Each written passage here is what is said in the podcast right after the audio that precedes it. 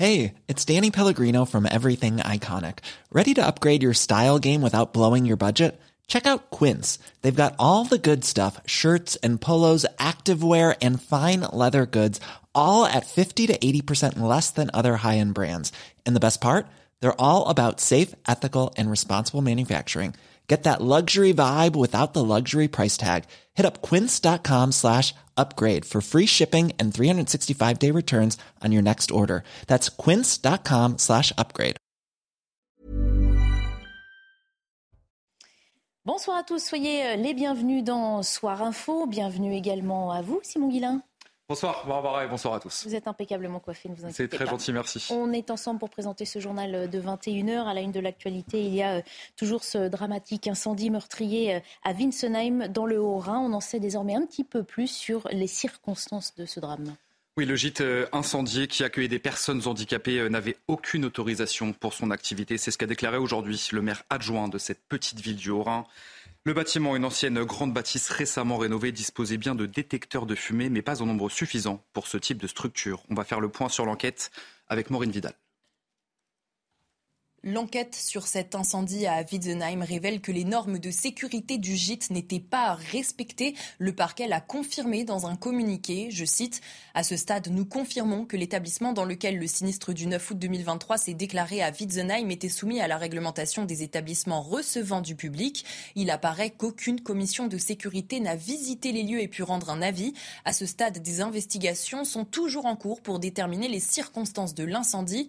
Ce vendredi à 15h, la vice-procureure de Colmar donnera une conférence de presse. Pour l'heure, il semblerait que le nombre de détecteurs de fumée n'était pas suffisant dans l'infrastructure. Le gîte ne pouvait pas non plus accueillir autant de personnes. Au moment de l'incendie, ils étaient au nombre de 28. La propriétaire, elle, aurait signé un contrat de 16 personnes. Ce jeudi, les enquêteurs de la gendarmerie ont investi le site avec deux équipes de l'Institut de recherche criminelle de la gendarmerie nationale ainsi qu'un laboratoire mobile qui effectue des, des analyses ADN sur les victimes décédées. L'enquête se poursuit.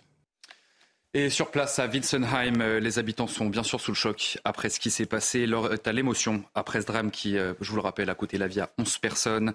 Une cérémonie d'hommage s'est d'ailleurs tenue euh, dans l'église du village. Le reportage de Sarah Fenzari, Jules Bédot et Mathilde Ibanez. Onze bougies ont été allumées devant l'autel. Leur flamme a scintillé lors de la cérémonie œcuménique organisée à l'église de Saint-Laurent à Wiesenheim. Pendant une quarantaine de minutes, 70 personnes ont rendu hommage aux 11 victimes de l'incendie. À la sortie de la cérémonie, l'émotion était encore vive. J'ai encore sous le choc. Hein, c'est difficile. On est forcément touché et de... je me sentais pas de ne pas venir ce soir pour soutenir les familles en deuil. Je compatis hein, avec ces gens, pauvres gens. C'est vraiment la, seule chose qu'on malheureusement qu'on peut faire, quoi. C'est d'être près d'eux, c'est euh, de montrer qu'on est là, même si c'est pas grand chose. J'espère que ça a pu leur apporter un petit peu de, de réconfort. Cette cérémonie de dernière minute a été organisée par la municipalité. Le maire de la ville a tenu à saluer la solidarité de ses habitants. Ça me fait un peu chaud au cœur hein, de dire voilà, il y a quand même des gens qui sont sensibles au malheur des autres. Hein. Donc ça, c'est quand même important. Donc on voit qu'on peut, en France, on peut quand même compter encore sur les gens par solidarité. Et ça, pour un maire, c'est formidable. Qualifié de drame épouvantable par la Première ministre qui s'est rendue sur les lieux, cet incendie est le plus meurtrier de ces sept dernières années. À Marseille, trois policiers du RAID ont été mis en examen pour euh, violence avec armes ayant entraîné la mort sans intention de la donner. Euh, mardi, ils étaient cinq à avoir été mis en garde à vue dans l'enquête sur la mort d'un homme de 27 ans en marge des émeutes dans la cité phocéenne. Et oui, et ces euh, trois fonctionnaires de police ont également été placés sous contrôle judiciaire avec interdiction de rentrer en contact avec les parties civiles. On va faire le point avec Sandra Buisson du service police-justice de CNews. C'est dans un centre-ville soumis à des pillages généralisés avec un magasin Footlocker qui venait d'être dévalisé que les policiers du RAID sont intervenus à Marseille le soir de la mort de Mohamed Bendris. Une vidéo montre ce qui s'est passé juste avant que le RAID n'intervienne à proximité de la victime. On y voit un pilleur prendre la fuite avec un sac rempli de marchandises volées. Selon le parquet, à ce moment-là, Mohamed Bendris, à scooter, poursuit le pilleur pour lui prendre son sac. Le parquet considère que les deux hommes étaient alors en cours d'appropriation frauduleuse, justifiant une intervention pour en interpeller les auteurs. Ensuite, Mohamed Bendris longe la colonne du raid. Il est toujours à scooter, roule à contresens euh, sur le trottoir et c'est là que les effectifs du raid sont soupçonnés d'avoir engagé trois tirs, deux tirs de LBD, dont un latin au thorax selon le parquet, et un tir de munitions euh, beanbags qui se fiche dans le scooter. Pour le juge d'instruction, il y a des indices graves ou concordants que ces trois policiers sont impliqués dans ces tirs. Quel rôle chacun d'eux est-il suspecté d'avoir eu? Pour l'instant, le parquet ne le précise pas. En revanche, il indique qu'il est trop tôt pour dire si l'usage de la force était alors proportionné ou non et si les conditions d'utilisation du LBD et des beanbags ont été respectées. Pour ça, il va falloir attendre des investigations complémentaires sur des points qui sont cruciaux pour l'enquête. On en vient à cette histoire à peine croyable. Une conductrice a suivi son GPS et sa voiture a fini sous un train de fret Simon. Oui, ça s'est passé à Quissieux, entre Lyon et Mâcon, dans, dans la nuit de mardi à mercredi. La conductrice a tourné sur les voies au lieu de tourner sur la route et elle s'est retrouvée coincée sur les rails. Heureusement, elle a eu le temps de quitter son véhicule, mais elle n'a pas pu éviter l'accident, donc le trafic des TER a été perturbé. Alors que les poubelles débordent à la gare Saint-Charles de Marseille depuis euh, plus d'une semaine, le maire de la ville, Benoît Payan, a pris un arrêté pour que la SNCF procède immédiatement au nettoyage de l'ensemble de la gare. Oui, pour la troisième fois maintenant depuis le mois de janvier, eh les agents de nettoyage de la gare Saint-Charles sont en grève.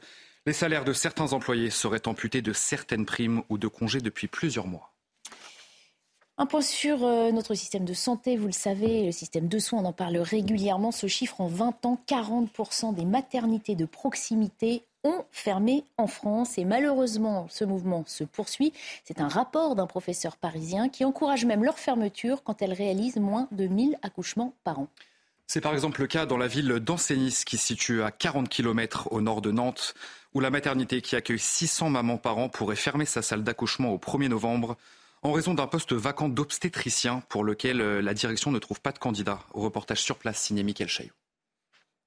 Impossible d'attirer de nouveaux gynécologues obstétriciens pour pallier un départ à la retraite et c'est la fermeture de la salle d'accouchement de l'hôpital d'Anceny qui se profile au 1er novembre.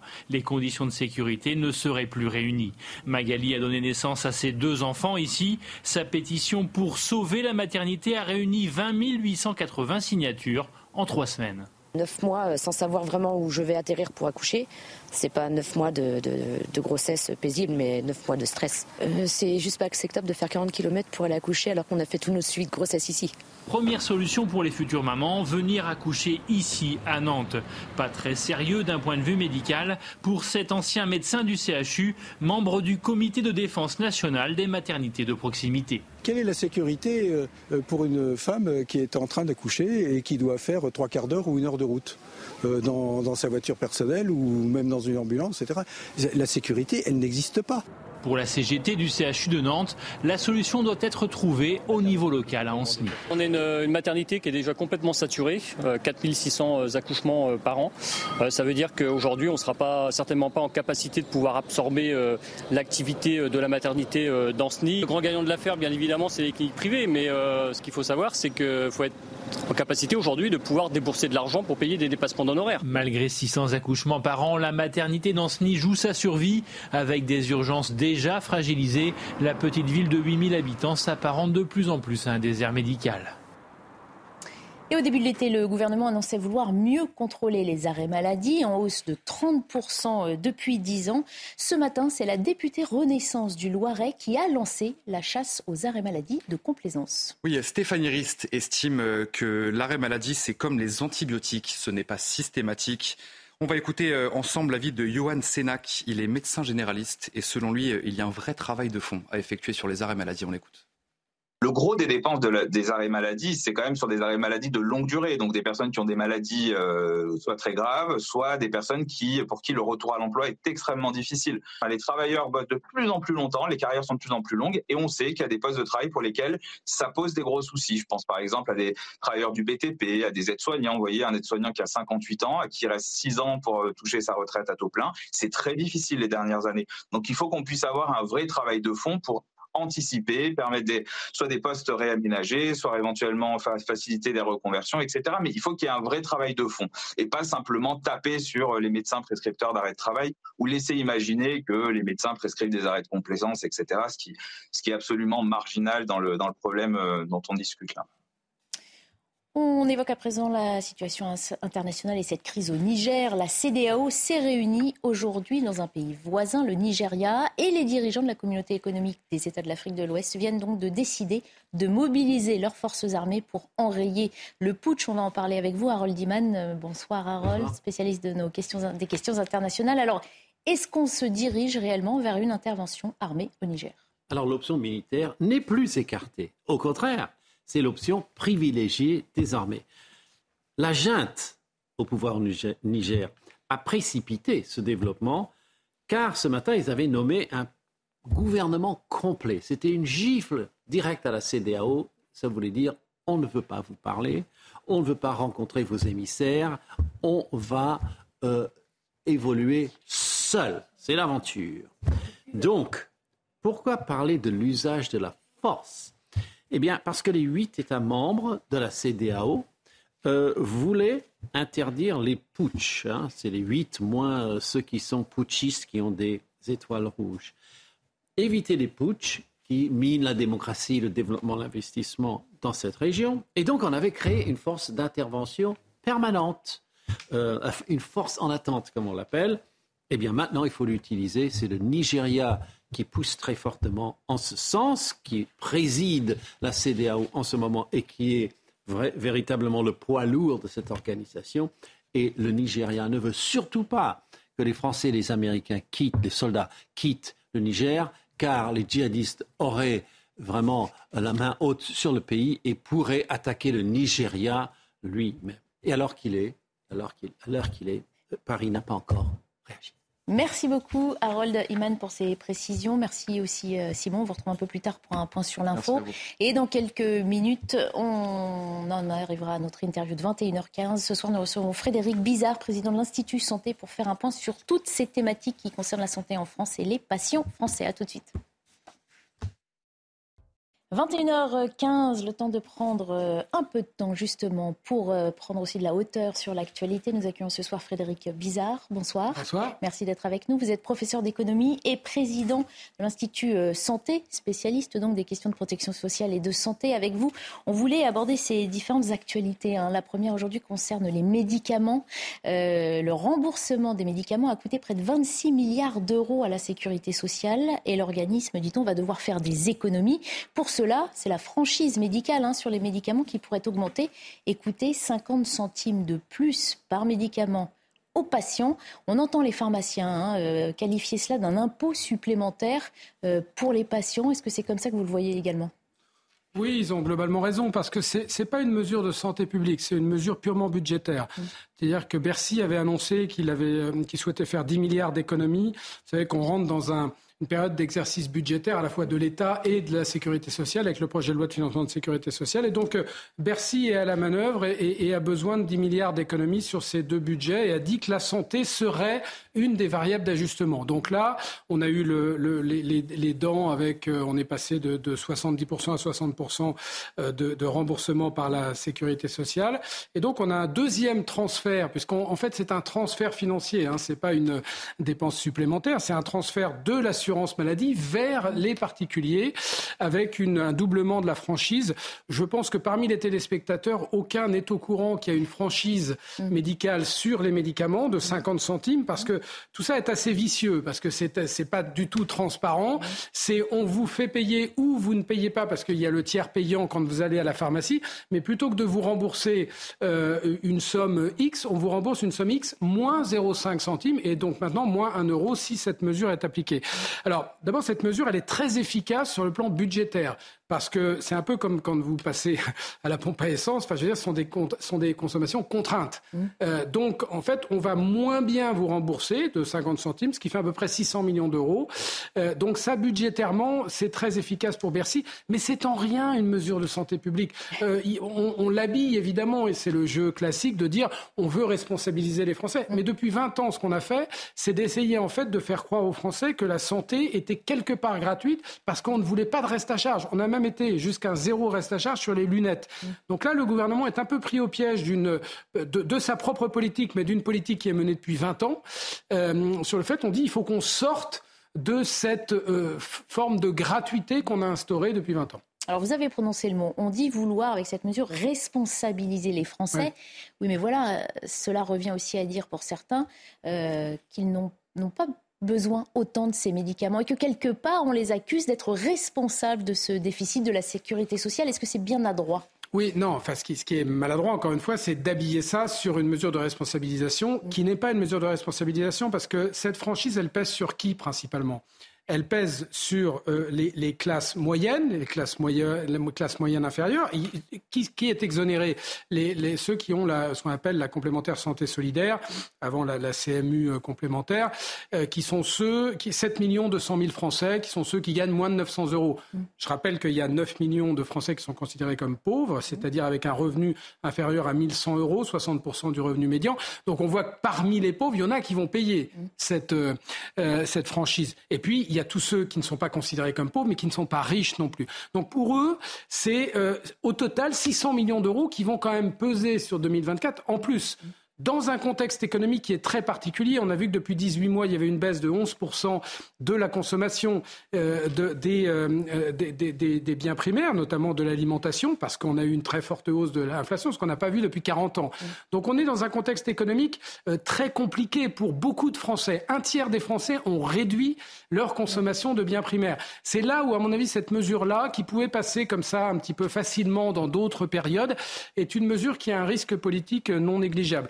Mais encore une fois, ce n'est pas une question de faute des Français s'il y a ce déficit. La faute, c'est que depuis 20 ans, on aurait dû faire une réforme systémique, ce qu'on appelle une refonte d'un système qui a été formidable au XXe siècle, mais qui est adapté pour les pathologies aiguës, pour les populations plutôt jeunes, et pas adapté pour les populations vieillissantes et pour les pathologies chroniques, où il faut une approche beaucoup plus en amont par la prévention, une approche de parcours. Bref, donc il faut, il faut avoir le courage politique de dire il faut qu'on réforme euh, en profondeur notre système de santé. Mais pour le moment, on est toujours, comme le ministre aime bien le dire, sur une boîte à outils, sur du bricolage, où on essaie avec des mesures euh, euh, paramétriques, des mesures budgétaires, de faire tenir ce vieux système un peu plus longtemps. Et puis on parle de médicaments prescrits par des médecins. Alors on se doute qu'il y a peut-être plusieurs publics à responsabiliser, comme on dit. Oui, mais vous savez, c'est aussi l'autre facilité. Là, on est dans une, dans, une mesure facile qui est de dire, bah, finalement, on va ponctionner un peu plus, ça se voit pas trop, on va multiplier par deux, de 0,5 à 1 euro. Ce qui, je rappelle, ce qui là où ça va, où c'est beaucoup plus, ou beaucoup moins indolore que ça ne paraît, c'est qu'il y a beaucoup de médicaments qui valent 3-4 euros dans les médicaments courants. Mmh. Donc, quand vous ne remboursez pas un euro, vous voyez que par rapport au prix du médicament, c'est, c'est pas négligeable. Mais après, l'autre mesure facile, c'est de dire, ah bah oui, mais s'il y a tant de, si on surconsomme, c'est à cause euh, des médecins. Alors, Bien sûr qu'il y a des déviances partout chez les, chez les, usagers et chez les médecins. Mais euh, penser que euh, tout d'un coup les médecins deviendraient déviants et, et, et seraient trop faciles à la consommation. Bon, non, plus, mais non, mais surtout que partager peut-être les, les, les, raisons. Mais c'est ce qui se passe d'ailleurs, puisqu'il y a eu des. non, mais euh, sachez que sachez que pour parce que Bercy décide et, et euh, la CNAM, c'est-à-dire la Caisse d'assurance maladie, l'assurance maladie, et euh, Ségur, le ministère de la Santé, exécutent. On est un peu dans, dans une inversion des rôles où on devrait avoir une, euh, une, une politique de santé qui, qui pilote un peu l'ensemble des acteurs de santé, y compris les, les, patients. Mais en fait, on est juste sur une approche purement comptable, sur une gestion comptable de la santé depuis 20 ans. Donc, en fait, il n'y a pas de politique de santé euh, qui émerge euh, pour se dire on, on, on, a un petit peu un pilote. Donc, en fait, ce que l'on fait, c'est qu'on voilà, on prend des mesures budgétaires et on dit aux médecins on va vous sanctionner si vous prescrivez trop. Mais globalement, dans ce pays, on a encore une chance même si on a un système de santé dégradé, c'est d'avoir des professionnels de santé de très haut niveau, si on regarde par rapport à, à l'État. Donc on a des médecins qui, qui, prescrivent avec beaucoup de sens. J'enlève les quelques déviants. Donc ne pensons pas qu'il suffit de euh, sanctionner, de montrer du doigt, de mettre à l'index les médecins pour penser que ça, que, ça, va aller mieux dans la prescription des, médicaments. Ce sont des mesures globales qu'il faut prendre, mais d'abord, il faut euh, avoir une action en amont parce que sachez que quand on consomme un médicament, c'est qu'on commence à avoir une forme de dérèglement de, de maladie et donc on a besoin d'agir. Le mieux, c'est d'essayer d'entretenir ce capital santé le plus longtemps possible. C'est ce que font certains euh, euh, pays qui s'en sortent mieux, c'est-à-dire de réduire la pression sur la demande de soins. Mmh. Parce que ce vieillissement de la population, mécaniquement, il met une pression très forte sur le système de soins. Donc il faut passer d'un système de soins à un système de santé.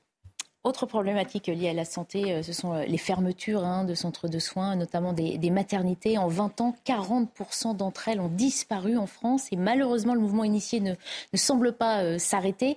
on a passé un reportage qui parle d'une commune du, nord de Nantes. L'établissement est menacé de fermeture au 1er novembre en raison d'un poste vacant d'obstétricien. La direction dit ne pas trouver de candidat. Est-ce que ce métier-là aussi, euh, pourtant lié aux, origines de la vie, hein, manque d'attractivité aujourd'hui? Alors ça, ce, dossier-là, il, a une composante euh, conjoncturelle qui est euh, cette, enfin c'est pas la seule d'ailleurs, qui est menacée de fermeture parce qu'on on ne trouve pas d'obstétricien. Donc évidemment, quand vous n'avez pas de, médecin, vous, ne pouvez plus laisser ouverte la, maternité. Mais là, on voit bien que c'est un élément du, du fait de cette conjoncture-là complètement subi.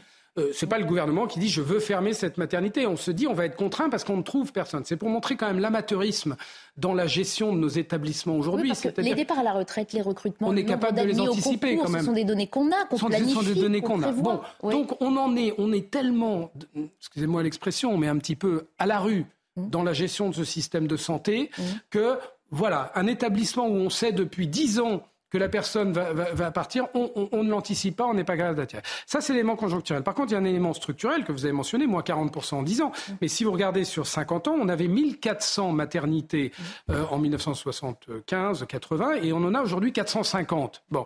Donc en fait, on a beaucoup rationalisé le nombre de maternités, notamment en les classant en trois niveaux en fonction du, du facteur de risque euh, de, l'accouchement, niveau 1, niveau 2, niveau 3. Donc on a fait l'essentiel du travail aujourd'hui. Donc en fait, euh, alors on peut, euh, tout moins, on peut avoir une politique de santé qui affine encore euh, ce réseau-là. Mais globalement, on a fait l'essentiel du travail. Donc, ce qu'il faut aujourd'hui pour le ministère de la Santé, mais encore faut-il, encore une fois, avoir une politique de santé, encore une fois, avoir une stratégie, c'est conforter ce réseau-là, euh, parce que je rappelle que certes, on a une baisse de la natalité, mais ça devient un vrai sujet national de savoir est-ce qu'on veut se contenter de cette baisse de la natalité. Vous savez que le solde naturel est aujourd'hui nul. Il était de 150 000 personnes il y, a, il y a encore deux ou trois ans, il est quasiment nul aujourd'hui, du fait de la chute de natalité. Donc c'est sûr que si on ferme les maternités ou si on laisse fermer les maternités parce qu'on pense qu'il va y avoir une baisse de natalité, si vous voulez, on, est en train d'entretenir un mouvement qui, je pense, est un mouvement qui n'est pas du tout bon pour le pays. Donc là aussi, ça nécessite d'avoir euh, de, refonder ce système de santé en rendant attractifs les lieux de soins. Ce qui se passe aujourd'hui, c'est qu'on a mercenarisé les professionnels de santé parce que les lieux de soins ne sont plus du tout attractifs. Il y a plusieurs raisons à ça, mais il y a une raison dominante, c'est l'hyper-techno-structure euh, qu'on a mis, l'hyper-bureaucratie qu'on a mis. On est passé d'un système qui était très médicalisé dans son organisation, avec des professionnels de santé qui avaient la main sur l'offre de soins, sur un système qui est devenu hyper-bureaucratisé. Il faut revenir à un équilibre entre les deux. Si vous voulez, on a un mouvement de balancier qui est beaucoup trop fort. Et malheureusement, c'est pas trop ce qu'on voit ces derniers mois, où on a la technostructure qui, quand même, a la main ferme sur ce mouvement-là et on voit que ça ne, ça ne cesse de dégrader le système. Il y a un rapport récent qui encourage la fermeture des maternités quand elles réalisent moins oui, mais, de 1000 accouchements. Est-ce qu'on en est là à la santé, à la petite économie? C'est sympathetique, mais en fait, si vous voulez, on voit bien que le gouvernement... C'est dramatique, vous voulez dire plutôt Non, mais je veux dire, il y a une, une personnalité qui est un, un professeur de médecine. de fait, les oui, Français voient les si vous voulez, on commande des rapports pour euh, mener des politiques. Si on veut fermer euh, les maternités, qu'on le dise. Je suis pas sûr qu'à ce niveau-là, euh, encore une fois, avec un réseau de 400 euh, maternité. Donc en moyenne, ça fait 1500 accouchements euh, par euh, maternité. On a défini trois niveaux de facteurs de risque. Enfin, je, enfin, je, suis même convaincu, mmh. euh, pour différentes raisons, notamment pour des raisons économiques, c'est que vous savez que c'est, c'est un rapport entre proximité et qualité. Mmh. Hein, ce qui est dit, c'est que oui, la proximité, c'est bien, mais s'il y a trop de proximité, il y a moins d'accouchements par euh, établissement, et donc il y a moins de qualité, parce qu'on sait que plus on fait un geste, plus on le fait avec de qualité et sécurité. Euh, bon, mais sauf que là, on, on, a suffisamment réduit. Globalement, il faut peut-être affiner la chose. Donc, je, je crois que ces rapports qui, d'une personne, euh, euh, euh, qui, qui, recommande de nouvelles fermetures nécessite un travail un peu plus approfondi, un peu plus collectif. Je pense que l'intelligence collective euh, dans pour repenser le système de santé, c'est ce qu'on fait à l'Institut Santé avec des gens qui pensent pas la même chose, qui n'ont pas les mêmes qualifications, pas les mêmes compétences. C'est quelque chose d'important. C'est pas simplement une compétence médicale, c'est une compétence globale qu'il faut pour mettre ça. Et là, il faudrait que le, gouvernement passe à cette réflexion d'intelligence collective. Mmh. Euh, mais en tout cas, on, le voit, c'est quelque chose de très sensible pour, le, euh, pour le, les usagers. On voit qu'il y, a des, il y a des pétitions, il y a des choses. Donc si on prend une mesure telle que que la fermeture d'une maternité, il faut que ça soit, je pense, intégré à une politique de santé globale qui soit convaincante pour l'ensemble de la population.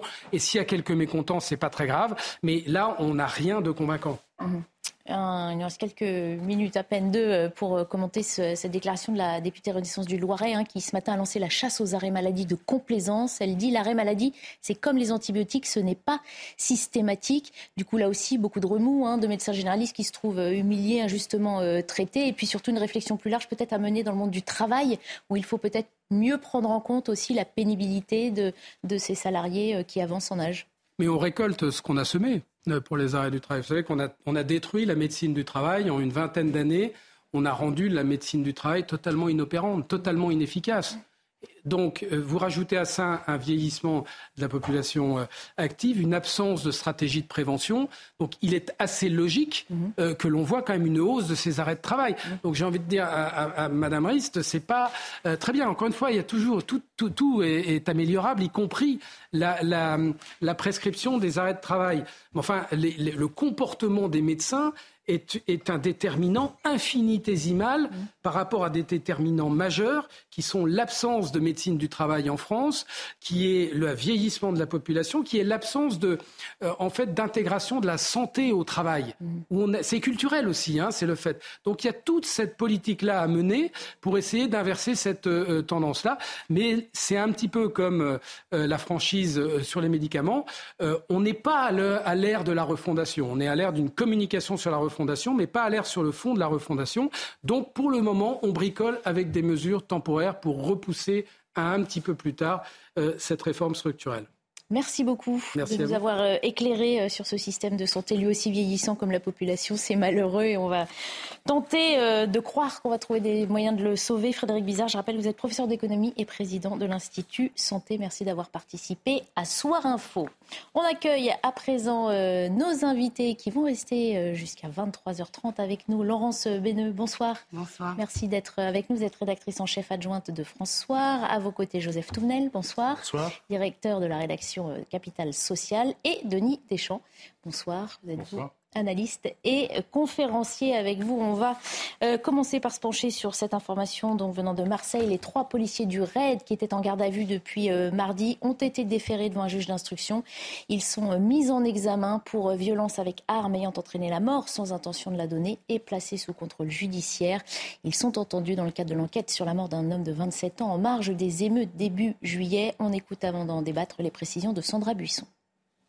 C'est dans un centre-ville soumis à des pillages généralisés avec un magasin Footlocker qui venait d'être dévalisé que les policiers du raid sont intervenus à Marseille le soir de la mort de Mohamed Bendris.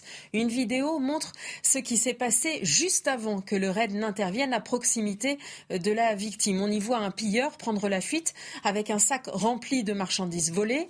Selon le parquet, à ce moment-là, Mohamed Bendris, à scooter, poursuit le pilleur pour lui prendre son sac. Le parquet considère que les deux hommes étaient alors en cours d'appropriation frauduleuse, justifiant une intervention pour en interpeller les auteurs. Ensuite, Mohamed Bendris longe la colonne du raid. Il est toujours à scooter, roule à contresens euh, sur le trottoir et c'est là que les effectifs du raid sont soupçonnés d'avoir engagé trois tirs, deux tirs de LBD, dont un latin au thorax selon le parquet, et un tir de munitions euh, beanbags qui se fiche dans le scooter. Pour le juge d'instruction, il y a des indices graves ou concordants que ces trois policiers sont impliqués dans ces tirs. Quel rôle chacun d'eux est-il suspecté d'avoir eu? Pour l'instant, le parquet ne le précise pas. En revanche, il indique qu'il est trop tôt pour dire si l'usage de la force était alors proportionné ou non et si les conditions d'utilisation du LBD et des beanbags ont été respectées. Pour ça, il va falloir attendre des investigations complémentaires sur des points qui sont cruciaux pour l'enquête. Voilà, on rappelle hein, le contexte euh, des émeutes hein, dans lequel euh, euh, ce drame est, survenu, des tensions exacerbées entre les forces de l'ordre et les émeutiers. Laurence Beneux, on, sait que ces unités d'élite sont soumises aux mêmes lois que les autres individus. On est toutefois en mesure de penser que ce genre de, de procédures, même si elles sont normales et respectées par l'ensemble des policiers, bah, interviennent dans un contexte qui est extrêmement délicat et que ça pourrait continuer d'alimenter cette colère que ressentent beaucoup de policiers oui, et puis en fait, moi, des retours que j'ai, il y a beaucoup de policiers qui me parlent. Il y a quand même une grogne qui commence à s'installer d'abord sur le fait qu'on a utilisé, c'est pas nouveau, hein, j'entends ça depuis un petit moment, mais là, c'est particulièrement marquant, des unités qui ne sont absolument pas formées pour ça. Mm. D'ailleurs, il y avait un CRS qui me disait, euh, pas plus tard que, il y a une dizaine de jours, non, lui, c'était un petit, il y a un peu plus longtemps, enfin, peu importe, que des gens que eux, ils avaient une, ils avaient une, une formation qui était une formation de qualité par rapport au maintien de, des forces de l'ordre, ils avaient toute une doctrine et tout un équipement auquel ils étaient habitués, et que des gens qui n'étaient pas formés pour, normalement, ne devraient pas être sollicités. Mhm. Et le pendant de ça, c'est qu'il y a aussi une grogne du coup qui monte sur le fait que c'est toujours le policier de terrain qui va être mis en cause. Il ne discute pas le fait qu'il faille une enquête, etc. Mhm. Mais qu'on ne monte jamais aux hiérarchies, aux donneurs d'ordre, aux gens qui leur donnent les armes, des armes qui sont adaptées ou pas. Mhm. Euh, et aux consignes qui ont été données. Mm. Et les consignes, par exemple, lors des émeutes de Marseille, elles étaient quand même extrêmement dures. Mm. Moi, on m'a expliqué que quand on dit ne faites pas de prisonniers, et c'était la consigne, ça veut dire en gros, vous rétablissez l'ordre quoi qu'il en coûte, éventuellement vous laissez les gens sur le carreau, c'est ce qu'on m'a dit, hein. mm. comme je cite. Vous laissez les gens sur le carreau et puis vous continuez parce que ce qui prime, c'est de rétablir l'ordre. Donc forcément, quand ils se retrouvent tout seuls à porter le chapeau, en tout cas à faire face aux ennuis, on ne sait pas l'issue que va avoir cette procédure. Hein ça commence à, ça commence à grogner sévère. Quoi. Mm. Je voulais vous faire entendre euh, l'avocat de l'un de ces policiers, donc en réaction euh, euh, tout à l'heure, hein, une fois que ces policiers ont été mis en examen. Il est mis en examen et il est soumis à un contrôle judiciaire de pure forme et peut continuer à exercer au raid pour le fait d'avoir tiré qui pénalement peut être assimilé à une violence volontaire, à supposer que tout ça soit établi, ce qui est loin d'être le cas version parfaite d'un homme, d'un professionnel honnête qui reconnaît ce qu'il a fait dans le contexte particulier dans lequel il a dû intervenir suite à la mission euh, ponctuelle qui a été donnée au RAID. Il y avait un danger caractéristique et ce danger venait reprendre euh, des informations qui ont été données à la police selon, laquelle, selon lesquelles pardon, il y avait des scooters qui euh, entendaient s'en prendre aux forces de l'ordre et qu'il fallait impérativement les neutraliser, les interpeller pour éviter que le climat insurrectionnel ne connaisse un aboutissement que chacun redoutait. Joseph Touvenel, pardon, on entend là rappeler par l'avocat ce contexte hein, de, guérilla urbaine. Et encore une fois, les policiers ont une mission à suivre. Le risque zéro n'existe pas. Et, euh, ils vont devoir répondre devant la justice. C'est exact. Euh, retour qu'on a, c'est qu'on leur a dit un minimum d'arrestation. Mm. Euh, pour deux raisons. Parce que des arrestations, c'est de la procédure. De la procédure, ça mobilise des équipes. Et déjà, ils avaient besoin de monde sur le terrain. Et la deuxième raison, c'est que les maisons d'arrêt étant pleines, euh, on ne pouvait pas euh, encore les remplir. donc les conséquences, c'est effectivement des gens qui sont assez démunis, qui n'ont pas forcément le raid. Mm. ils ont un grand savoir-faire, mais ils ont un grand savoir-faire pour les prises d'otages, ils ont un grand savoir-faire pour le maintien de l'ordre dans la rue. Mm. Et effectivement, euh, lâcher les gens comme ça en leur donnant des ordres relativement brutaux, on en voit les conséquences, mais derrière, les responsables, il y a peut-être de responsabilité de la hiérarchie, mais il y a aussi de la responsabilité d'une certaine idéologie euh, qui, depuis des années, dit il faut laisser faire d'un côté, donc euh, vous ne respectez pas la police, c'est normal. Après tout, c'est normal. la police, les bleus, ils sont là pour nous ennuyer et pas autre chose. Et toute cette ambiance arrive à un moment donné à des drames. Peut-être aussi reprendre les choses au départ. Qu'apprend-on à ces enfants? Quel est le rôle des parents quand il y a deux parents? Ou quand il n'y en a qu'un? Quel est le rôle des adultes? Quel est le rôle de l'école? Et quel est le rôle aussi des grands médias? Euh, Quels sont les héros que les grands médias présentent? On ne voit pas des héros très positifs qui donnent envie de respecter la loi. Ça, il faut peut-être le réviser aussi. Denis Deschamps. Cette situation est, très complexe, en fait. Donc, tout d'abord, on est dans, une période euh, où il y a une enquête, donc euh, il ne faut pas s'immiscer dedans, il faut laisser faire euh, le travail d'investigation et, la justice. ça aussi, c'est un minimum de respect pour les institutions que de ne pas dire tout et n'importe quoi par rapport à quelque chose qui, sur lequel on n'a pas la main et on attend les résultats. Deuxième élément, je parlais récemment de fragments de vérité. Une enquête est là pour rassembler un maximum de vérité. On ne saura pas toute la vérité, mais l'idée, c'est d'aller capter un maximum de fragments de vérité pour reconstituer un puzzle. Et ça, c'est très important parce que c'est là-dessus qu'il y aura un jugement d'établi. Troisième élément, vous l'avez dit euh, Barbara, c'est très important. On oublie le contexte. C'est facile. Une fois qu'on est dans le canapé en train de regarder les images, on dit ouais, la police ceci, la police cela. Non, non, non, il n'y a rien de facile du tout. On oublie le contexte et nous ne sommes pas à leur place. C'est le deuxième facteur encore plus complexe. On n'est pas à leur place. Il ne faut pas oublier que d'ailleurs son avocat l'a bien dit, il participe à l'enquête, il reconnaît des choses, il n'y a aucun problème là-dessus. Euh, c'est ce qu'on appelle quelque, part, ce qu'on aurait dit euh, en d'autres temps, c'est un homme qui dit exactement ce, qui, ce que lui, il a vécu. Mais ce qui est assez important, c'est qu'il y a eu un mot qu'on oublie, parce qu'en fait, encore une fois, ce sont des mots dénaturés, mais ceux qui étaient sur le terrain, ils l'ont vraiment vécu. C'est climat insurrectionnel on est limite dans des formats de guerre urbaine avec une violence incroyable et il faut pas oublier ça. Et c'est ces gens qui sont des professionnels. Alors effectivement, le reste des professionnels sur d'autres segments et ils sont hyper formés hyper formés et euh, les policiers de terrain, peut-être d'ailleurs, on en a parlé souvent, est-ce qu'ils sont pas, est-ce qu'ils sont suffisamment formés ou pas? Parce que plus on est formé, plus on est dans des réflexes, moins on est dans l'émotionnel, plus on est dans l'opérationnel. Donc c'est important aussi les formations. Donc c'est une question de moyens également, de moyens humains et de moyens financiers. Mais en attendant, dans ces cas très aigus de tension, il faut quand même reconnaître le boulot extraordinaire qu'ils font.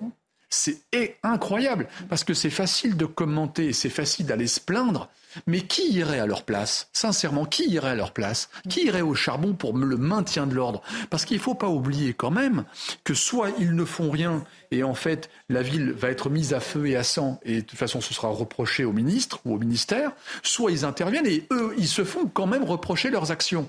Donc c'est un boulot où de toute façon tout le monde vous tombe dessus. Donc c'est quand même compliqué. Mais par contre, vous interrogez la population, ils veulent un pays calme et en paix. C'est exactement ce qu'a rappelé euh, un syndicat de police hein, qui réagissait également à cette mise en examen et qui les inquiète en quelque sorte. Je vous propose de l'écouter, on en débat après. Ils sont placés sous contrôle judiciaire, ils sont placés mis en examen. Nous, Alliance Presse Nationale, on se pose véritablement la question de savoir euh, quel est euh, véritablement le sens de cette mesure. On ne veut pas soustraire à la justice, c'est pas la question. Je rappelle ici que le RAID est une unité qui travaillait dans le cadre de violences insurrectionnelles pour rétablir l'ordre républicain. L'enquête nous dira dans quel cadre ont pu être réalisés ce tir. Et je sais que l'avenir nous donnera raison. Maintenant, nous souhaitons juste que dans l'avenir, le traitement de nos collègues policiers soit peut-être un peu meilleur. Pour ce qui est d'une unité comme le RAID, avec l'engagement qui est connu être le sien, il y aura un avant et il y aura un après. Parce qu'on est en train de parler de fonctionnaires qui sont habitués par leur professionnalisme, par leur rigueur, à travailler de la manière la plus exemplaire. Et c'est ce qui sera démontré dans cette enquête. La manière dont effectivement il a pu être mis en doute par les événements, le traitement que mes copains, mes collègues aient pu travailler professionnellement, laissera des stigmates au sein du RAID.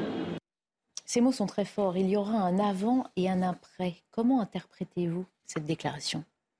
Écoutez, je ne sais pas, mais en tout cas, je, comprends. Euh, je, comprends. Enfin, il y a une forme d'amertume où euh, euh, j'ai écrit un livre sur la brigade d'intervention qui fait partie de la brigade anticommando et donc qui était primo intervenant mm. au Bataclan.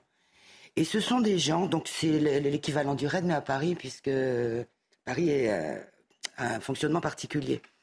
D'ailleurs, le RAID est intervenu bah, aussi le RAID après au oui, oui. Bataclan. oui. Mais oui, enfin, la BIB, c'est pas tout à fait la même chose, mais enfin, c'est la brigade anticommando. d'autres unités d'élite. Toujours est-il que c'est des gens qui font, je veux dire, c'était incroyable, les témoignages notamment de ce qui s'est passé au Bataclan, Mm. qui ont un sang-froid, mais un sang-froid de dingue, effectivement, qui ont un professionnalisme. Il y a des fois où on peut y envisager, dans des, quand on envoie au charbon des jeunes qui n'ont pas beaucoup d'expérience, ou qui puissent avoir eu un moment de panique, qui puissent y, avoir eu des bêtises. Là, il y a très très peu de chances que ce soit le cas, parce que ce sont vraiment des gens qui sont extrêmement entraînés, pas pour utiliser ce genre d'arme au passage, mais avec un sang-froid, euh, un sang-froid incroyable.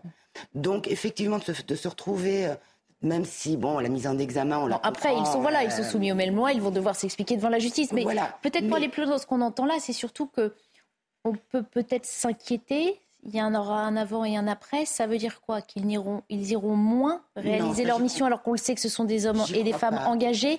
Ils vont se désengager en Je ne- quelque sorte? Il y a un certain je ne dégoût pense pas. m'a aimé. Euh, c'est pas nouveau. Mm. Euh, la police, nos armées ont connu à certaines époques la même chose. Des consignes très fortes. Rappelez-vous, au moment de la guerre d'Algérie, les consignes très fortes du gouvernement, rétablissez l'ordre à tout prix. Et puis ensuite, le gouvernement, je me lave les mains de ce qui s'est passé.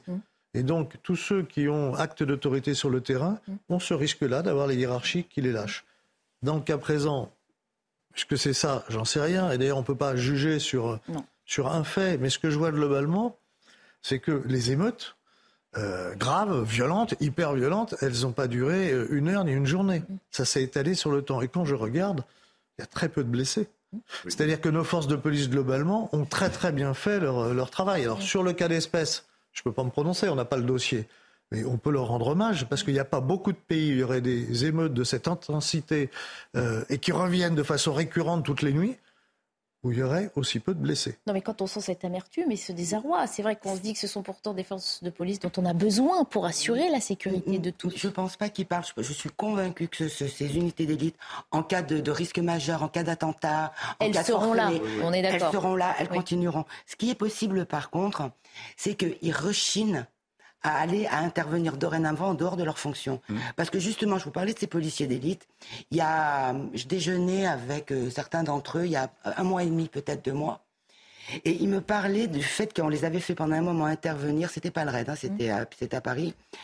Euh, pendant les, les, les gilets jaunes. Et ils, étaient, ils me disaient qu'ils croisaient les doigts, qu'ils voulaient pas qu'on les envoie sur les manifestations contre la réforme des retraites. Pourquoi? Parce qu'ils disaient, ils m'expliquaient notamment qu'il y avait eu, qu'ils avaient eu des ennuis parce qu'il y avait eu, euh, il y avait eu des blessés, enfin il y avait eu quelques blessés pendant les gilets jaunes. Et, et ils me disaient, on n'a pas cette culture-là, on n'est pas formé pour ça. Moi, j'entends ça. Je, quand euh, l'avant et l'après, ça va peut-être être plus le Sur le choix des missions. Oui, le fait de quand on veut les on peut difficilement refuser une mission quand le ministère de C'est l'Intérieur vous appelle à la C'est rescousse. vrai, mais regardez, le- la police est en train petit à petit, malgré tout, de commencer à se défendre un petit peu. Mmh. Il faut dire les choses comme elles sont. Ils sont quand même extrêmement maltraités par leurs employeurs, Mmh. Là, c'est-à-dire l'État. Euh, et petit à petit, ils commencent à se, ils commencent à se rebiffer un petit peu. Il, y a- il se passe des choses. Mais vous avez raison. euh, Joseph le disait, vous le soulevez également. Il n'est pas exclu qu'ils puissent se faire lâcher par leur hiérarchie à un moment donné. hein. Euh, C'est arrivé dans le passé, en tout cas. Bon, en tout cas, moi, ce que j'ai envie de dire, euh, d'abord, c'est tout mon soutien, euh, aussi bien aux policiers, aux gendarmes qu'à ces unités d'élite. C'est une unité d'élite. Et même si, moi, je comprends tout à fait l'amertume de ce représentant, je pense que ça va, ça va, ça va revenir, ça va, ça- son esprit va s'apaiser. En tout cas, je le souhaite. Mais je comprends son amertume. Euh, mais il faut pas oublier une chose. C'est pour ça que je suis extrêmement confiant sur leur capacité maintenant et dans l'avenir. C'est qu'ils ont un sens du devoir très fort. Bien sûr. Très très fort. Ce sont des gens qui sont passionnés. Si on n'est pas passionné, on fait pas ça. hein. Ça c'est très clair. hein. Euh, par contre, ça veut dire aussi en filigrane une autre chose. C'est que si on fait appel à eux, c'est qu'on n'a pas assez de policiers sur le terrain pour faire du maintien de l'ordre. Donc encore une fois, euh, on est on, on est pauvre là sur cette affaire-là. Encore une fois, et ils sont pas faits pour ça. Ils sont pas formés pour ça. Ces, ces unités d'élite sont pas faites pour ça. Quoi. Tout le monde dit tout de suite en premier réflexe, faut déplacer l'armée ou autre. Très bien, mais ça montre aussi en fait que le climat insurrectionnel est tellement dense que là, le pays, il est en train de vibrer, quoi. Il va pas s'effondrer non plus, mais il est en train de vibrer. Et c'est pas normal qu'on ne puisse pas apporter une réaction euh, immédiate. En fait, c'est exactement comme à l'hôpital, c'est qu'en fait, il y a des interférences toute l'année, on arrive à les gérer, mais on ne sait pas gérer les pics parce qu'on on, on n'a plus de visionnaires, on a des gestionnaires. Je suis navré d'être désagréable ce soir. On a des gestionnaires à la tête de l'État depuis une quarantaine d'années. Maintenant, tout ça, c'est géré par des cabinets d'audit extérieurs qui, influencent ou qui euh, assistent nos ministres pour des fortunes. Mais maintenant, c'est, on le savait depuis 40 ans, mais maintenant c'est visible. Voilà. Et en fait, ce sont des gestionnaires. Donc en fait, ils rabotent tout, tous les budgets. Donc en fait, tous les budgets sont rabotés. On n'a plus une capacité à, gérer les pics. Dans tous les domaines d'ailleurs. Hein. Mais là, on le voit. Et puis, euh, je vais vous soumettre cette information recueillie par notre service police-justice. La nuit dernière, vers 4 heures du matin, dans Paris, les policiers ont voulu contrôler un véhicule circulant euh, rue de la Paix, signalé comme volé. Le conducteur n'a pas obtempéré. Il a été retrouvé plus tard avec son passager dans le 12e arrondissement, alors que tous deux prenaient la fuite à pied. Ils ont été placés en garde à vue pour refus d'obtempérer et recel de véhicule volé. Le conducteur est âgé de 14 ans. Il avait sur lui un pistolet à billes. Je me tourne vers vous. Comment ne pas rester stupéfait devant l'énumération de ces infractions? Comment peut-on, à 14 ans, être déjà autant dans l'illégalité? Joseph Touvenel, je vous vois lever les yeux au ciel. C'est ça, on se dit, mais. C'est pas inattendu, puisqu'on nous dit qu'il y a des cités qui sont des lieux de non-droit. Il y a des endroits où il y a des lieux de non-droit, mmh. où, euh, en fait, c'est pas des lieux de non-droit. C'est un droit qui n'est pas celui de, de la République. C'est pas, c'est pas notre droit. Parce que c'est quand même très. Il y a un droit qui, qui est très fort il y a beaucoup de violence, mm. beaucoup de violence. Et donc il y a des jeunes à la dérive qui voient comme modèle les grands frères qui font tout et n'importe quoi. Et donc, comme tout gamin, ben, je veux devenir un adulte, je veux faire comme les grands frères, je veux être reconnu comme un grand frère. Certains grands frères aujourd'hui essayent de les réinsérer dans notre société. Les hein grands frères dont je parle, c'est pas les meilleurs. Hein. Tous euh, ne sont pas des, des cow-boys. Et, donc, euh, on fait une imitation. Euh, voler une voiture, ben, c'est un acte. je vais être respecté dans la cité non mais 14 ans, 14 ans. Alors c'est vrai que les émeutes du mois dernier ont relancé le débat aussi sur cette excuse de minorité, hein, puisqu'on a vu que la majorité des émeutiers étaient mineurs, non seulement mineurs, certains étaient très très jeunes, 12 ou 14 ans. Encore une fois, quelle est le Et en plus, ces mineurs-là, pour celui-ci, j'en sais rien, mais souvent, ils ont été déscolarisés un maximum, ils faisaient le chouf dans la cité où ils gagnaient beaucoup d'argent. Mm. Et donc tout leur modèle est ce modèle de trafic, de je ne respecte pas la loi, et hop, en avant. Mm-hmm. Qu'est-ce qu'on dit à un jeune adolescent si on l'a devant soi euh, Est-ce que vous en avez rencontré Vous dites avoir rencontré des policiers. Avez-vous rencontré ces mineurs qui se croient déjà hors la loi 14 ans? Eh bien, écoutez, oui, parce que j'avais. Il se trouve qu'à la fin, euh, après le confinement, j'avais fait du soutien scolaire. J'avais été. Euh, il y avait un soutien scolaire qui était organisé en juillet pour rattraper un petit peu, et c'était justement des gamins de banlieue. Et inutile de vous dire que les gosses qui étaient, qui venaient là, pourtant, et qui donc qui faisait, allait faire des cours euh, pendant les vacances, euh, enfin qui allait faire euh, du rattrapage scolaire. Ils avaient leurs parents, en tout cas là en l'occurrence, je m'en rappelle d'un, il y avait la maman derrière, c'était un gentil gamin, plutôt bien élevé. bon, c'était pas facile d'attirer son attention, mais, mais voilà. Et il y a un moment, il me dit, mais oui, si, et parce que sinon, si je vais en retard, et puis c'est comme si c'était, et sinon, ma mère penserait que je serais au commissariat. Je lui ai dit, mais pourquoi est-ce que tu serais au commissariat? Vous voyez, c'était presque. Ça faisait partie de son quotidien. Non, même pas. Ça pouvait très bien arriver. Non, je pense qu'il le faisait pas parce que je pense que justement il était cadré par sa mère, mais c'était quelque chose qui, j'avais l'impression plus qu'il faisait un petit peu rêver, quoi. Donc, donc en fait, je, je, sais pas, j'aurais envie de leur demander, mais qu'est-ce que vous, je veux dire, qu'est-ce que vous avez dans la tête? Enfin, pourquoi? Quel, quel avenir euh, vous, vous voulez, et juste parce qu'il y a quand même, il y a aussi ce sentiment que quand on est mineur, on risque rien. Mmh. Au passage, j'ai envie de, j'aimerais bien savoir qui c'est qui lui a appris à voler des voitures à celui-là. Mmh. Parce que c'est pas si simple, hein, de, à moins qu'on ait laissé la clé dessus, euh, il faut, savoir. Mmh. Mais bon, il y avait, il y avait une, il y a une, j'avais, j'ai invité, enfin, à François, Béatrice Brugère, sur le, qui est, qui est donc est une magistrate, hein, qui est, du syndicat, enfin, c'est la secrétaire euh, générale du syndicat euh, Force ouvrière. Force ouvrière, exactement. Donc, elle avait fait tout un travail et elle avait travaillé notamment avec dans un think tank avec euh, Maurice Berger, qui est un pédopsychiatre. Et eux, ils plaidaient, ils expliquaient que les rappels à la loi, même les, d'ailleurs même pour les plus grands, la sursis, tout ça ou rien, c'est exactement la même chose.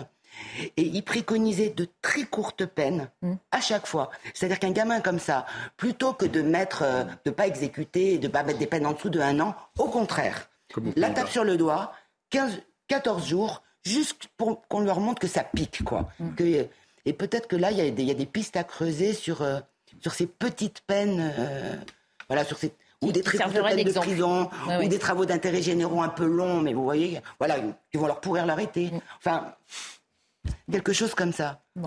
Pourquoi pas Punir des, des gosses, quoi. Essayer de rattraper ces, ces, enfants hein, bah, qui, dérivent. On va faire une euh, courte pause et puis on revient d'aborder le reste de l'actualité, notamment la situation au Niger qui a beaucoup évolué euh, ce soir. Et puis on entamera une page santé en France. À tout de suite. Avant de reprendre euh, nos débats, on passe à l'essentiel de l'actualité de ce soir qui nous est résumé par Simon Guillain. Rebonsoir Simon. Rebonsoir chère Barbara et bonsoir à tous ceux qui nous rejoignent sur CNews à 22h. Au lendemain de l'incendie meurtrier à Witzenheim dans le Haut-Rhin, on en sait désormais un petit peu plus sur les circonstances de ce drame. Le bâtiment, une ancienne grange récemment rénovée, disposait bien de détecteurs de fumée, mais pas en nombre suffisant pour ce type de structure. Le gîte incendié qui accueillait, vous le savez, des personnes en situation de handicap n'avait aucune autorisation pour son activité. C'est ce qu'a déclaré aujourd'hui le maire adjoint de cette petite ville du Haut-Rhin. On l'écoute. Il semblerait effectivement que le gîte n'ait pas été euh, aux normes pour accueillir du public tel qu'il l'accueillait. Il faut aussi euh, savoir, parce que du coup on s'est penché à la mairie sur euh, ce qu'il pouvait y avoir eu comme autorisation, que le bâtiment qui, a été l'objet de, l'incendie est un bâtiment qui n'a jamais été déclaré comme pouvant accueillir des personnes et pouvant recevoir du public, et encore moins des personnes handicapées. Il est manifestement clair aujourd'hui que elle n'était vraisemblablement pas en règle parce qu'il y a beaucoup de choses dans l'ombre et que l'absence de déclaration de l'activité, euh, bah, c'est déjà quelque chose qui nous paraît euh, être une faute. Dans le reste de l'actualité, trois policiers du RAID ont été mis en examen aujourd'hui pour violence avec arme ayant entraîné la mort sans intention de la donner. Des mises en examen qui font suite au décès d'un homme de 27 ans. C'était en marche des émeutes qui ont touché le pays à Marseille. Les fonctionnaires ont également été placés sous contrôle judiciaire avec interdiction de rentrer en contact avec les parties civiles. Ce chiffre inquiétant à présent dans ce journal, 72% des nappes phréatiques sont sous les normales en France, contre 68% le mois dernier. Une annonce faite aujourd'hui par le ministre de la Transition écologique Christophe Béchu qui précise que 85 communes connaissent actuellement des pénuries d'eau, soit une dizaine de plus qu'il y a une semaine. Et puis on va euh, évoquer les incendies meurtriers euh, sur euh, une île d'Hawaï. Le dernier bilan fait état d'au moins 36 morts sur place. L'archipel américain est actuellement touché par plusieurs départs de feu. Des milliers de personnes ont dû être évacuées. Et les autorités précisent que certains habitants ont même dû se jeter à la mer pour échapper aux flammes. Voilà pour ce rappel de l'actualité à 22h sur CNews. Vous avez tout de suite rendez-vous avec Barbara Klein et ses invités pour la suite de Soir Info. Merci beaucoup Simon, on se retrouve euh, à 23h, une euh, petite coupure et puis on abordera donc cette euh, nouvelle décision concernant la situation du Nigeria tout de suite. L'actualité internationale à présent, donc, et pour parler de cette situation du Niger, Harold Iman nous a rejoint. Bonsoir Harold, spécialiste de toutes euh, ces questions euh, euh, sur notre antenne. l'actualité du jour, c'est donc cette réunion extraordinaire de la CDAO, ces États d'Afrique de l'Ouest. Elle se tenait aujourd'hui au Nigeria. Harold, la CDAO a donc fait un pas de plus aujourd'hui vers une intervention armée au Niger. Absolument. L'option militaire n'est plus écartée. Au contraire, c'est une option privilégiée. Et d'ailleurs, euh, la CDAO a appelé à la mobilisation de sa force en attente. Ça veut dire qu'elle a plus de 3000 soldats qui sont mobilisables en un claquement de doigts ou presque avant d'en aller chercher d'autres. Donc euh, cela a été euh, enclenché. Ce n'est pas la première fois. On s'est servi de cette force euh, au moins quatre ou cinq fois dans l'histoire. Et toujours le Nigeria, qui est le poids lourd de la CDAO, est, le pays le plus partant. Et donc, vous voyez, ça c'est la zone CDAO. c'est une quinzaine de pays dont ont été suspendus tous ceux qui ont une étoile rouge, car ils ont un putsch car quand vous faites partie de la CDAO, vous avez promis à l'avance de ne pas laisser un putsch s'installer et on vous expulse. Et même les, membres étaient d'accord pour s'auto-discipliner avec cette force anti-putsch. C'est une autre façon d'appeler la force en attente. Donc elle a été euh, mobilisée et Bon, dans les jours à venir, on aura les modalités. Et euh, tout ceci est arrivé parce que ce matin, le euh, la junte au Niger a déclaré qu'il formait un gouvernement traditionnel et a annoncé le nom de tous les ministres, dont plusieurs étaient des putschistes. Et euh, ça, c'était trop pour euh, la CDAO. Ils ont dit, bon, là, vous avez enfreint tout et on met en place cette force. Déjà que vous ne nous parlez pas, mmh. ils n'ont pas reçu les émissaires. Mmh. Toute tentative de parler à la junte a échoué. Et on en est là ce soir pas encore de réaction de la part de Paris ou Washington. Mhm. Mais on comprend qu'on ordonne le déploiement des troupes, donc ça veut dire que ça se précise quand même un petit peu. Évidemment, on ne sait pas grand-chose de comment ça va se passer. On rappelle que le Nigeria, hein, qui devait fournir le plus gros des troupes et qui a aussi mhm. toute la logistique mhm. euh, comparée à d'autres pays pour se déployer hors de ses frontières, a finalement euh, récemment euh, opté pour la voie diplomatique. Hein. C'est le Sénat qui a dit non, non, non, on ne va pas envoyer de troupes. Donc il y a encore beaucoup de choses à discuter. Oui, le, Sénat nigérien, nigérian pardon, du Nigeria n'est pas un obstacle absolu, car le, président du Nigeria peut décréter que euh, la patrie est en danger. Et d'ailleurs, elle pourrait l'être si le putsch euh, devenait un gouvernement, se faisait doubler par les djihadistes, et les djihadistes iraient faire la jonction avec Boko Haram, et euh, le Nigeria serait encore plus aux prises avec le djihadisme. Donc voilà, ce n'est pas un obstacle absolu. Mhm. Denis Deschamps, c'est vrai que cette résolution de la question d'une intervention, on l'attendait depuis quelques jours. On semble se diriger vers cela. Quid de la France? Est-ce qu'elle va participer? Ça, on ne le sait pas non plus. Il en va pourtant sans doute hein, de ses intérêts aussi stratégiques euh, au Niger. La question de la France est intéressante parce que de toute façon, ils se sont mis en retrait, ils l'ont dit. Mm. Euh, je ne crois pas qu'ils ne regardent pas d'un œil euh, très attentif la situation. je pense même que les Américains et les Français, qui sont très très bien outillés dans tout type de matériel et notamment euh, les satellites vont probablement fournir ce qu'on peut pudiquement appeler une logistique. Mmh. Donc je pense qu'ils vont fournir de l'information euh, pour, euh, pour, pour, la force de la CDAO. Alors c'est intéressant parce qu'en fait il y a eu deux dominos qui ont, qui ont bougé aujourd'hui. Comme disait Harold, le premier c'est ce matin, les putschistes ont clairement annoncé leur intention. Donc là, ils, euh, ils, ont affiché le fait qu'ils ne veulent rien entendre, qu'ils sont bien en place et qu'ils nomment un gouvernement. Donc là, c'est clair que là, c'est un game changer. Et d'ailleurs, dans les, nominés, euh, dans les nommés, pardon, dans les nouveaux nommés, le ministre de l'Intérieur et le ministre de la Défense sont des généraux. Euh, donc là, c'est putschiste exactement. Donc là, c'est très clair. Euh, et le deuxième point très important, c'est qu'effectivement, la CDAO, tout le monde disait, ils sont obligés d'intervenir. Alors en fait, on leur mettait un peu la pression aussi. Vous êtes obligés d'intervenir parce qu'autrement, ce serait, euh, ce serait catastrophique pour vous et pour votre autorité. Donc la CDAO a commencé. D'abord, ils se sont réunis. Ils ont commencé à, à dire une chose très simple, c'est que maintenant, ça y est, ils se mettent en mouvement. Donc je, je lis, le, par exemple, le, la déclaration de, de, du président Ouattara juste à la sortie. On n'a pas encore tous les détails. Voilà, tout à fait. Mais on n'a pas du tout encore tous les détails de ce qui s'est dit, de ce qui va être décidé. Mais c'était juste à la sortie. Le président Ouattara euh, donc a annoncé que la CDO était intervenue par le passé au Libéria, en Sierra Leone, en Gambie et en Guinée-Bissau. Et donc euh, le Niger connaît une situation similaire aujourd'hui. Donc la CDO doit intervenir. Mm. Donc c'est assez intéressant, c'est mm. qu'il montre détermination. Maintenant, comme disait Harold, ça va se faire par étapes. D'abord, ils mobilisent des troupes qu'ils ont déjà mm. sous leur contrôle, 3000 ou 3400 euh, euh, militaires. Et puis, bien évidemment, tout ça, ça va s'agrémenter. Le Nigeria, le Nigeria a une capacité à apporter un nombre de, de, militaires d'une manière colossale. Je crois qu'ils ont 250 000 hommes, non, euh, de mémoire? Sous les drapeaux. Sous les drapeaux, voilà. Mm. Donc, ils peuvent mobiliser beaucoup de monde. Mm. Et je pense que maintenant, les choses vont se faire.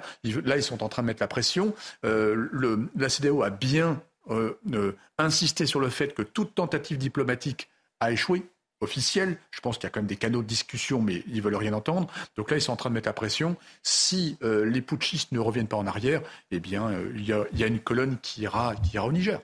Car, en fait, c'est le moment de vérité pour la CDAO.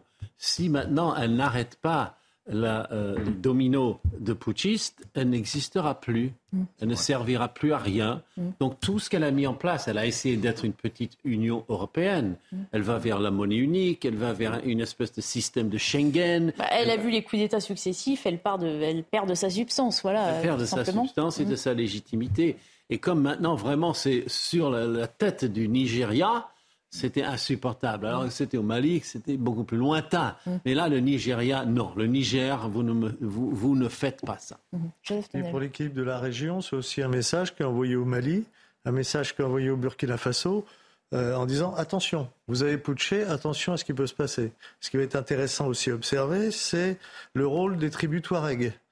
Est-ce qu'elles vont être du côté des putschistes ou est-ce qu'elles vont être aux côtés euh, des anti-putschistes, du, du, gouvernement légal? Les Touaregs, c'est toujours un peu compliqué, mais ce sont d'excellents soldats, d'excellents combattants, et souvent c'est eux qui font les équilibres. On l'a vu dans d'autres pays euh, frontaliers, on a vu que quand la France... Euh, combattait les djihadistes, quand des Touaregs étaient avec nous, c'était beaucoup plus facile que quand des tribus étaient contre nous. Ça, c'est vraiment un enjeu de, d'efficacité euh, et un enjeu pour l'équilibre dans ces pays.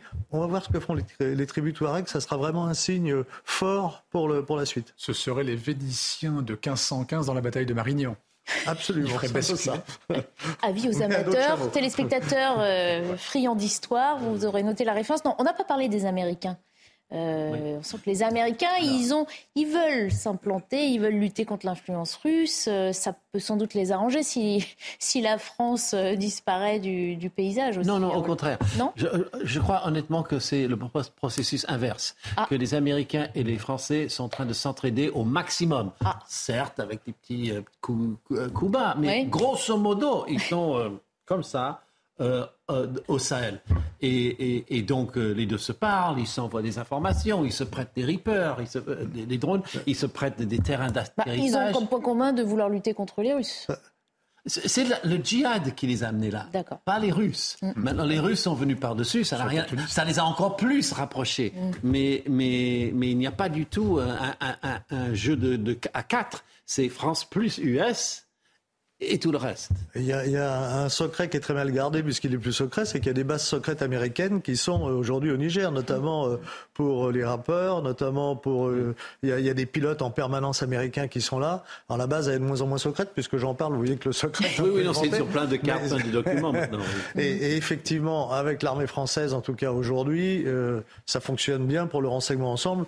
Et donc, si la CDAO euh, bouge, ils auront aussi tous les renseignements et tous les moyens des renseignements qu'on peut leur apporter. Et de toute façon, les Américains, comme les Français, n'ont aucun intérêt à ce que la région bascule. Parce que si on commence à avoir des pushs tous les quatre matins, euh, ça ne va pas arranger les affaires du monde. Et effectivement, euh, Harold a, a, a, redit très rapidement quelque chose de très important, c'est que la CDAO avait un projet de faire une sorte de communauté économique, hein, comme la CE, avec une monnaie commune, avec des, un espace commun à la Schengen. Oui. Donc en fait, ils étaient en train de penser l'avenir. Ça, c'est très intéressant. Alors, c'est compliqué, bien entendu, hein, réunir des pays, on le sait nous en Europe, mais en tout cas, ça, eux, ils regardaient vers l'avenir. Et ce genre de choses est très, très mauvais pour l'international, mais aussi pour eux. Mmh. Donc, si la CDAO n'intervient pas, ils, comme, ils, sont, ils sont finis. En termes d'autorité, ils sont terminés. On fait une dernière pause avant de continuer à commenter l'actualité jusqu'à 23h30. On n'aura plus de pause après celle-là. Juste après la pub, on ouvre une large page santé. Euh, on revient en France. On va s'intéresser aux dépenses de l'assurance maladie, aux arrêts maladie et à la fermeture des maternités également. A tout de suite.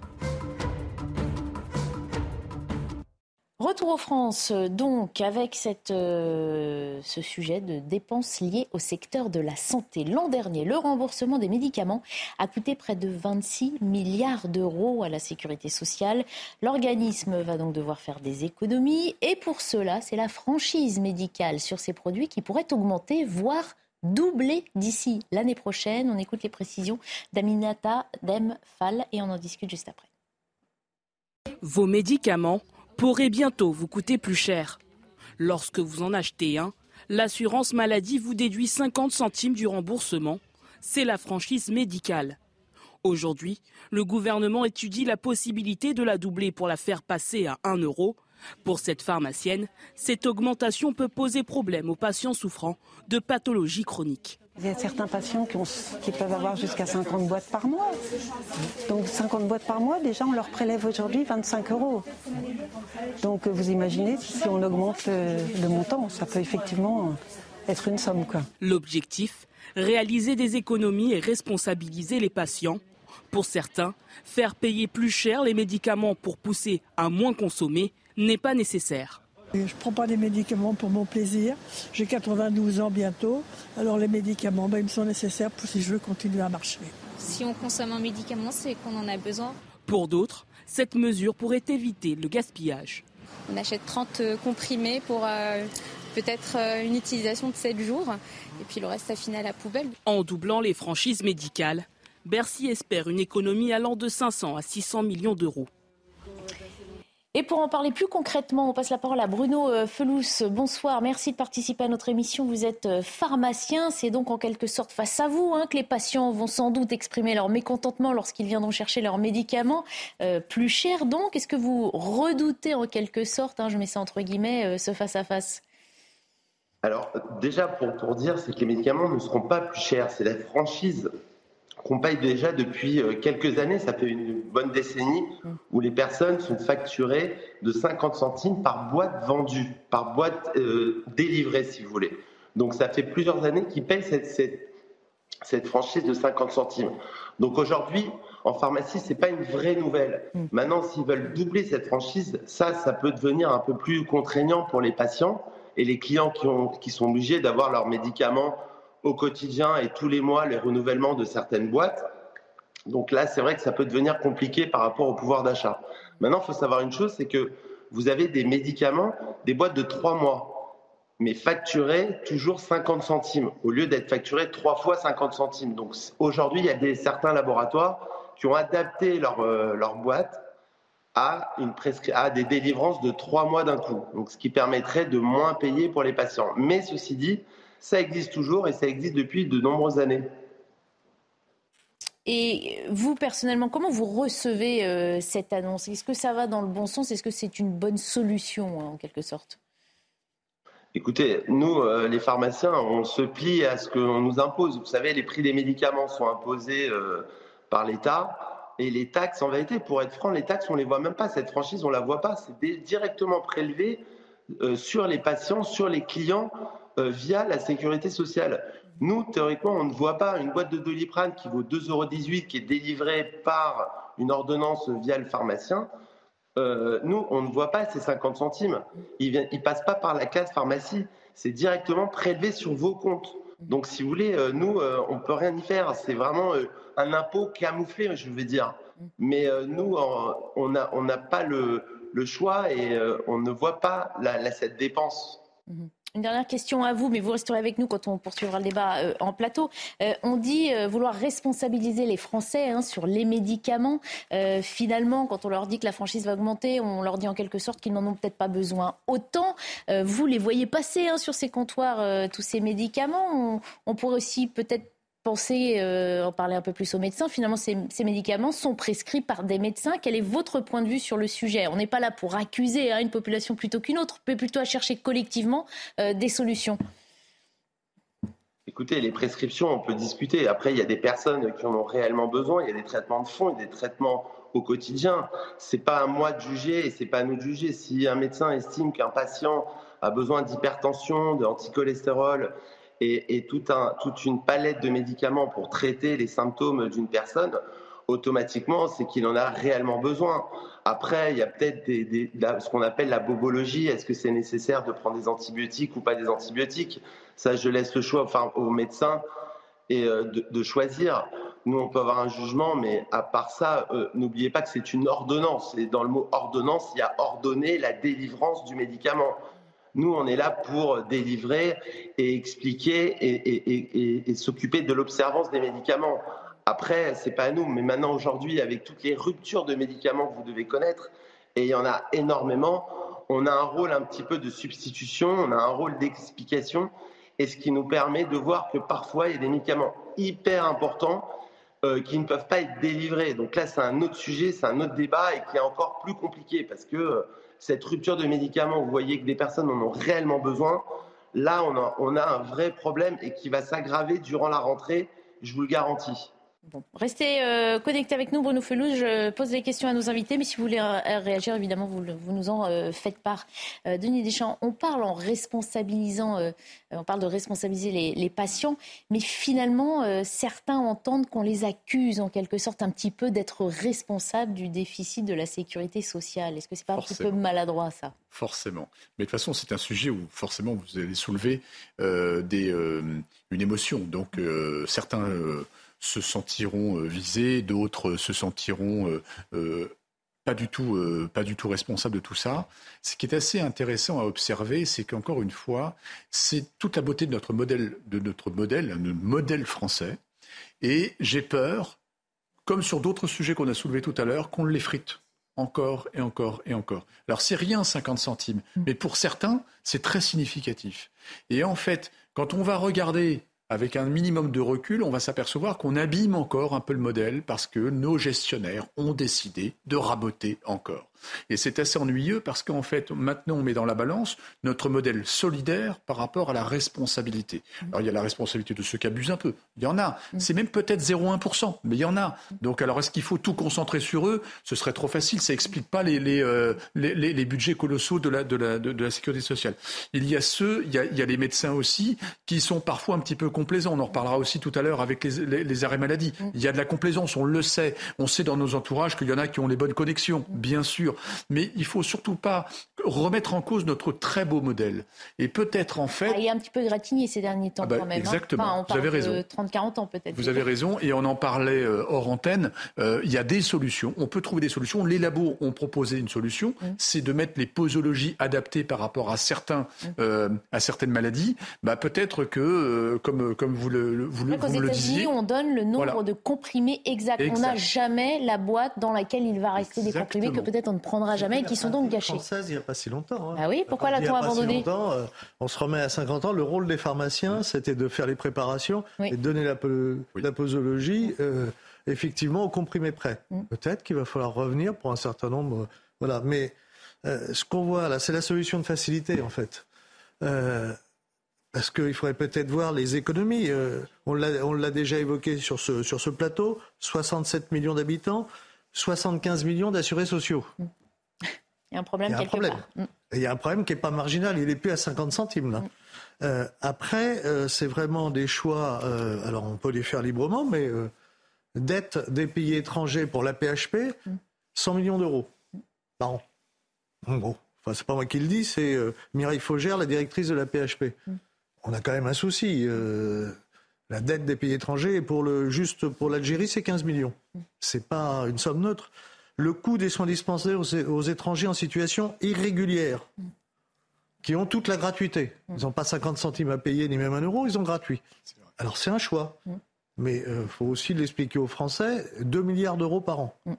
Euh, là, il y a peut-être aussi des économies qu'un étranger euh, en situation irrégulière soit pris en charge quand il a un accident, quand il a quelque chose de très grave, d'accord, que tout soit pris en charge, payé par la communauté nationale, il y a peut-être aussi, et là on ne va pas jouer sur 50 centimes non plus. Mais le choix qui est fait, c'est celui de la facilité.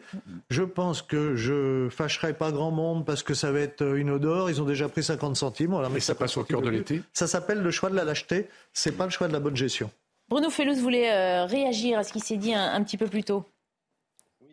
Il y, a plusieurs sujets, hein, mais déjà le sujet des posologies et des traitements euh, correspondant à une, à une période Aujourd'hui, c'est un peu le cas. On s'aperçoit qu'il y a beaucoup de plus en plus de laboratoires qui essaient de coller à la posologie euh, d'une pathologie, justement, pour permettre de ne pas avoir d'abus.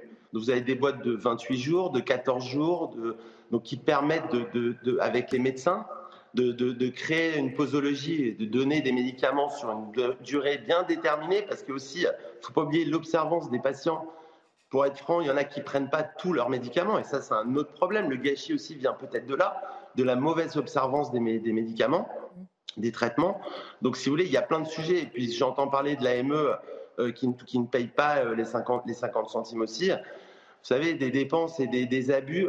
Peut-être on paye pour les brebis galeuses de, dépenses de la sécurité sociale pour les personnes qui font pas d'abus. Quand vous avez des médecins qui prescrivent une dizaine de boîtes de, paracétamol dans le mois et qu'il y a des gens, et beaucoup, la majorité ne demandent pas les 10 boîtes et ne demandent que quelques boîtes pour pas justement en abuser, alors que d'autres.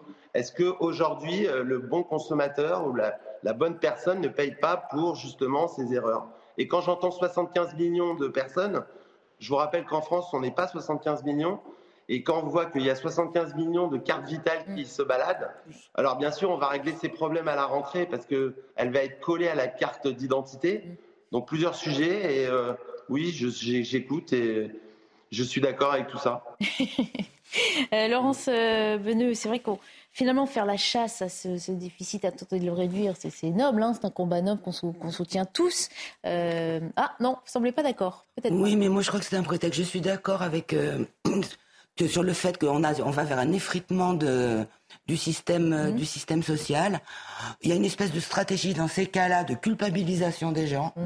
Vous êtes méchant, vous avez été vilain, vous ne le méritez pas, le système social. Que ce soit les patients ou les médecins, hein, exactement. alors les arrêts maladie. Voilà. Alors que au passage, bon, c'est quand même des, c'est quand même des médicaments qui sont prescrits par des médecins, donc a priori, on peut penser qu'ils sont justifiés. Mhm. Donc le côté, on va responsabiliser les patients, mais qu'est-ce que ça veut dire, quoi? Est-ce que je vais aller dire à mon médecin, bah non, euh, ça, moi, il faut pas me le prescrire. C'est absolument ridicule. Ça va, ça va dans le sens d'une espèce de privatisation du coup, avec euh, une grosse inégalité parce qu'il va y avoir ceux qui auront une mutuelle puis ceux qui en auront pas. Mm. Donc quelque part, c'est c'est un pas de plus dans une forme de privatisation. Euh, c'est ce que j'ai tout à l'heure. 50 centimes, ça peut être important. C'est ça, par rapport. Bah, c'est ce que disait d'ailleurs la dame. Elle disait, mais il y a des gens, ils ont des maladies chroniques qui ont peut-être pas le 100 sais. Mm. Et c'est 25%, puis d'un seul coup, ça va leur faire 50, c'est 25 euros, ça va leur faire 50 euros par, euh, par mois, mais c'est pas rien, 50 euros par mois. Pour compléter votre propos, il faut aussi reconnaître qu'en France, on est le champion du monde de la prescription d'antidépresseurs. Il y a ça aussi, ça coûte extrêmement cher. Et donc, il y a, là, peut-être qu'il y a aussi des abus. Alors, après, il, pourrait y avoir d'autres solutions. C'est de mettre des catégories en fonction, en fonction des maladies, des maladies extrêmement importantes ou des cancers ou autres, où là, on rembourse à 100%. C'est le cas. Et, ah bah déjà, non, mais je suis d'accord, mais enfin, on pourrait descendre ça sur plusieurs strates. Vous voyez ce que je veux dire? Mm. Et pour ceux qui sont sur des médicamentations de confort, euh, peut-être que là, on ah, pourrait. Euh, peut-être que la bonne cible, c'est pas le médicament, justement. Je, mets, je mets en dehors la période Covid qui était totalement mm. atypique. En fait, le, le remboursement des médicaments, le coût pour euh, la sécurité sociale, l'assurance maladie, c'est 16%. C'est même légèrement en baisse. C'est-à-dire que c'est un, coût qui n'augmente pas, qui était à 17% il y a encore quelques années, qui a baissé. Et donc, c'est peut-être pas la bonne cible. Peut-être qu'il y a d'autres cibles. Par exemple, on voit la, la, chirurgie esthétique qui se fait rembourser. Euh, Peut-être que là, euh, alors il y a en plus des influenceuses qui, qui indiquent un certain nombre de choses, ah, notamment si toutes les, opérations les, influenceuses. C'est pas le cas, hein, c'est euh, non, mais très marginal. chirurgie, mais mais il y a les il y a les chirurgies de confort qui sont remboursées. Il faut peut-être regarder les, les antidiabétiques qui sont conseillés par des influenceuses pour maigrir. Mmh. Mmh. Là, il faut peut-être. C'est peut-être là qu'il faut regarder où il y a tous ces excès plutôt que les gens qui ont une pathologie normale et qui doivent prendre des médicaments. Alors Bruno Felous voulait réagir, on va lui donner la parole. C'est toujours plus difficile quand on est, euh, on est plus loin. Euh, Bruno Felous, je vous passe la parole. J'entends, euh, pour moi, catégoriser des maladies, c'est pas possible. Il y a l'ALD, les maladies longue durée qu'on connaît qui sont remboursées à 100%. Que vous ayez une mutuelle ou pas une mutuelle, la franchise de 50%, de 50 centimes, elle est appliquée. Donc ça ne change rien. Moi, je suis contre catégoriser des maladies. Euh, je trouve ça honteux même. Euh, quand on est malade, on a besoin de ces médicaments et quelle que soit la maladie, elle peut devenir grave ou elle peut être euh, moins grave, mais quoi qu'il arrive, on ne peut pas la catégoriser. Et justement, ces 50 centimes ne sont pas du tout pris en charge par les mutuelles. C'est que vous ayez une mutuelle ou pas, voilà. Et, et puis je vous rassure, monsieur, sur les influenceuses, quand elles montrent les médicaments antidiabétiques pour maigrir, je suis d'accord avec vous. je vous rassure, il y a des normes de délivrance il y a un suivi médical et je vous rassure que le pharmacien ne délivre pas des médicaments sans ordonnance euh, quand un médecin, et en plus de ça un médecin spécialisé, donc un diabétologue, s'il ne prescrit pas. Donc ça, il y a quand même un barrage euh, chez le médecin et chez le pharmacien. Donc l'influenceuse, elle peut montrer ce qu'elle veut. Euh, nous, on n'est pas là pour distribuer des médicaments par rapport à la mode. on suit quand même nos clients, nos patients pour le bien-être et quand même pour leur, euh, pour leur bonne santé. Je sais bien, mais je faisais juste, je reprenais un constat de l'assurance maladie dans un rapport officiel qui est sorti il y a deux mois. Et moi, ça m'avait frappé de voir ce qu'ils écrivaient sur les influenceuses. Mais on est rassuré d'entendre euh, Bruno Fulus nous, nous, le, confirmer. Euh, puisque vous l'avez évoqué tout à l'heure, Bruno, je voulais vous poser une dernière question sur ces pénuries de médicaments. Hein. On a parlé de manque de doliprane, de l'amoxicilline, qui est l'antibiotique. Le, c'est devenu encore plus grave le plus prescrit. l'année dernière. Et vous allez voir qu'à la rentrée, on est vraiment, vraiment dans une situation euh, de, je vais dire, de précarité, parce qu'on est dans le tiers-monde hein, pour mhm. aujourd'hui. Euh, bah, on, s'en rend compte au comptoir des pharmacies, hein, effectivement. Mais je voulais juste vous soumettre euh, une, euh, une information. C'est vrai qu'on a vu aussi pendant la crise sanitaire hein, que ça révélait d'énormes failles hein, dans notre, notre, façon de nous approvisionner. Euh, l'exemple allemand hein, qui planche sur une réforme est assez éloquent. L'Allemagne a décidé de rapatrier une partie de la production des médicaments les plus prescrits sur son territoire national. Et le ministre de la Santé allemand a par ailleurs autorisé les caisses d'assurance maladie à acheter aux fabricants certains médicaments 50% plus chers. L'objectif étant justement d'une part de faire revenir les fournisseurs sur le marché allemand et puis de s'assurer qu'on en a assez euh, parce qu'on sait que c'est aussi une partie du problème. Les fabricants vont vendre leurs médicaments euh, à ceux qui les achètent le eh plus ben, cher. Et si on est, euh, voilà. Est-ce que ça, ça peut entrer dans le débat que l'on a en ce moment sur ce déficit vous avez, soulevé, vous, avez soulevé le vrai problème, c'est que les laboratoires français qui, fabriquent en France ou qui fabriquent en Europe ou dans le monde ne sont plus intéressés pour vendre des médicaments à la France à cause du prix d'achat. Et il est là le problème. Quand vous voyez l'Allemagne qui a augmenté ses prix d'achat pour pouvoir récupérer certains médicaments, ça a été beaucoup plus intelligent que nous, on continue à laisser des prix dérisoires aux laboratoires pour qu'on puisse leur acheter. Mais le problème, c'est que ça ne les intéresse pas. Ils préfèrent vendre à l'Allemagne, à la Suisse, à l'Italie. Et nous, derrière, on se retrouve confrontés à une pénurie. Et je vais vous dire même ce qui est encore plus grave, c'est qu'il y a un contingentement maintenant, aujourd'hui, qui se pratique en pharmacie où on ne peut pas avoir le nombre de boîtes qu'on commande.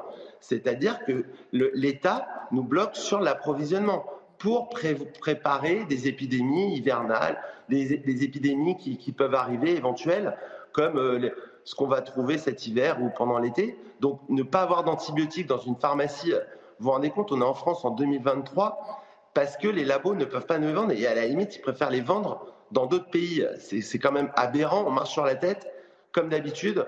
On sait, je ne vois pas la solution, je ne comprends pas.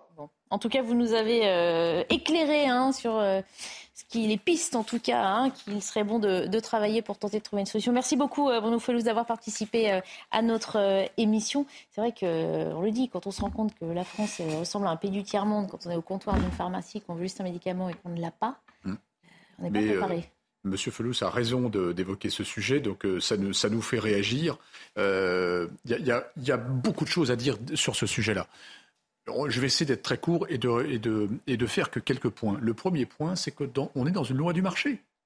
Malheureusement, on est dans quelque chose qui est, comment dire, qui devrait être en dehors, un petit peu comme euh, notre, notre, école, notre police ou notre éducation sont en dehors de ces lois du marché, quoique tout doucement ça dérive, on le voit bien, mais normalement c'est une compétence de l'État et ça devrait être supranational. Et bien là, enfin supranational, euh, en tout cas supramarché, et là on le voit bien, c'est les lois du marché. Et en fait, eh bien un laboratoire a des comptes à rendre à ses actionnaires, parce que ce sont des très gros laboratoires, vous le savez très bien, et donc il va aller au, plus, au plus offrant. Ça c'est le premier point, c'est que là il va falloir peut-être réguler un peu. Deuxième élément, l'Europe a toute sa place. Elle a toute sa place pour dire maintenant on arrête les bêtises, maintenant on crée un marché européen du médicament, on crée un marché européen de la fabrication de médicaments, parce que je rappelle derrière ça, même si Attention, hein, euh, la Commission est déjà sur ce sujet-là, mais il faut vraiment aller très très loin et mettre tout le monde d'accord, parce que vous voyez bien la compète entre les Allemands et les Français, d'ailleurs on l'a vu d'ailleurs sur d'autres sujets, notamment pendant le Covid, hein, où euh, c'est un peu chacun pour soi. Mais alors attention, est-ce qu'il pas, ce serait pas une erreur de se substituer, de substituer notre souveraineté nationale en matière d'approvisionnement en médicaments à la souveraineté euh, européenne? Mais cher Barbara, ce que la crise Covid a révélé, non? Exactement, mais c'est là toute la difficulté de l'exercice. Vous dites d'un côté l'Europe serait plus forte, oui, mais enfin là ça va être un peu chacun pour soi quand même donner juste deux éléments, deux derniers éléments pour euh, laisser le temps de parole à mes amis euh, qui puissent réagir par rapport à ça. Le premier élément, c'est qu'il y a deux écosystèmes énormes dans le monde qui fabriquent les molécules actives ou les médicaments dans leur totalité, c'est l'Inde et la Chine. Mmh. Et le la deuxième chose que je voulais vous dire, c'est que nous, en géopolitique, on, cherche un petit peu les points de faiblesse dans, certaines chaînes, de chaînes d'approvisionnement ou chaînes de, de création de valeur.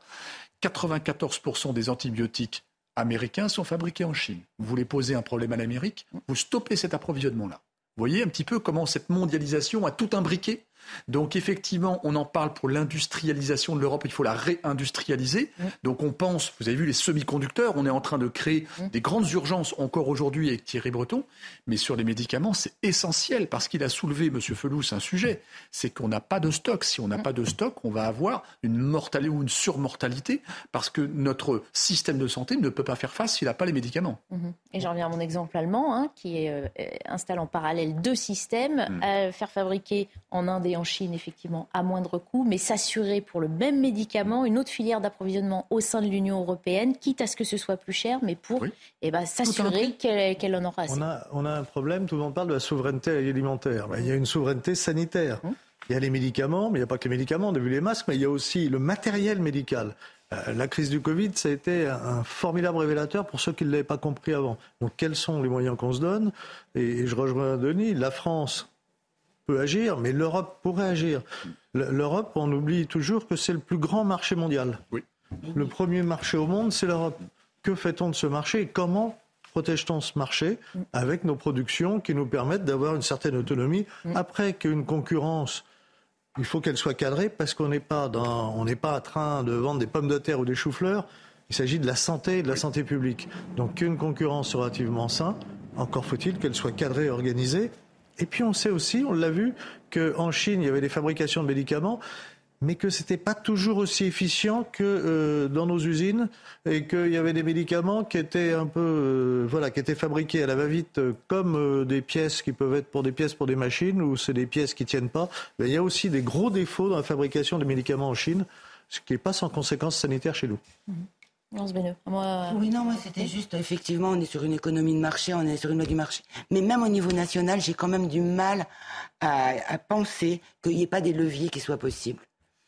Euh, peut-être euh, peut-être par rapport en mettant dans la balance certains médicaments qui sont essentiels et qui sont peut-être pas achetés très cher, mais mettre mettre la pression avec des médicaments qui rapportent beaucoup et qui seront pas euh, qui seront pas remboursés. Il, y a des produits, il y a quand même il, y a, des produits qui rapportent beaucoup d'argent à ces laboratoires-là.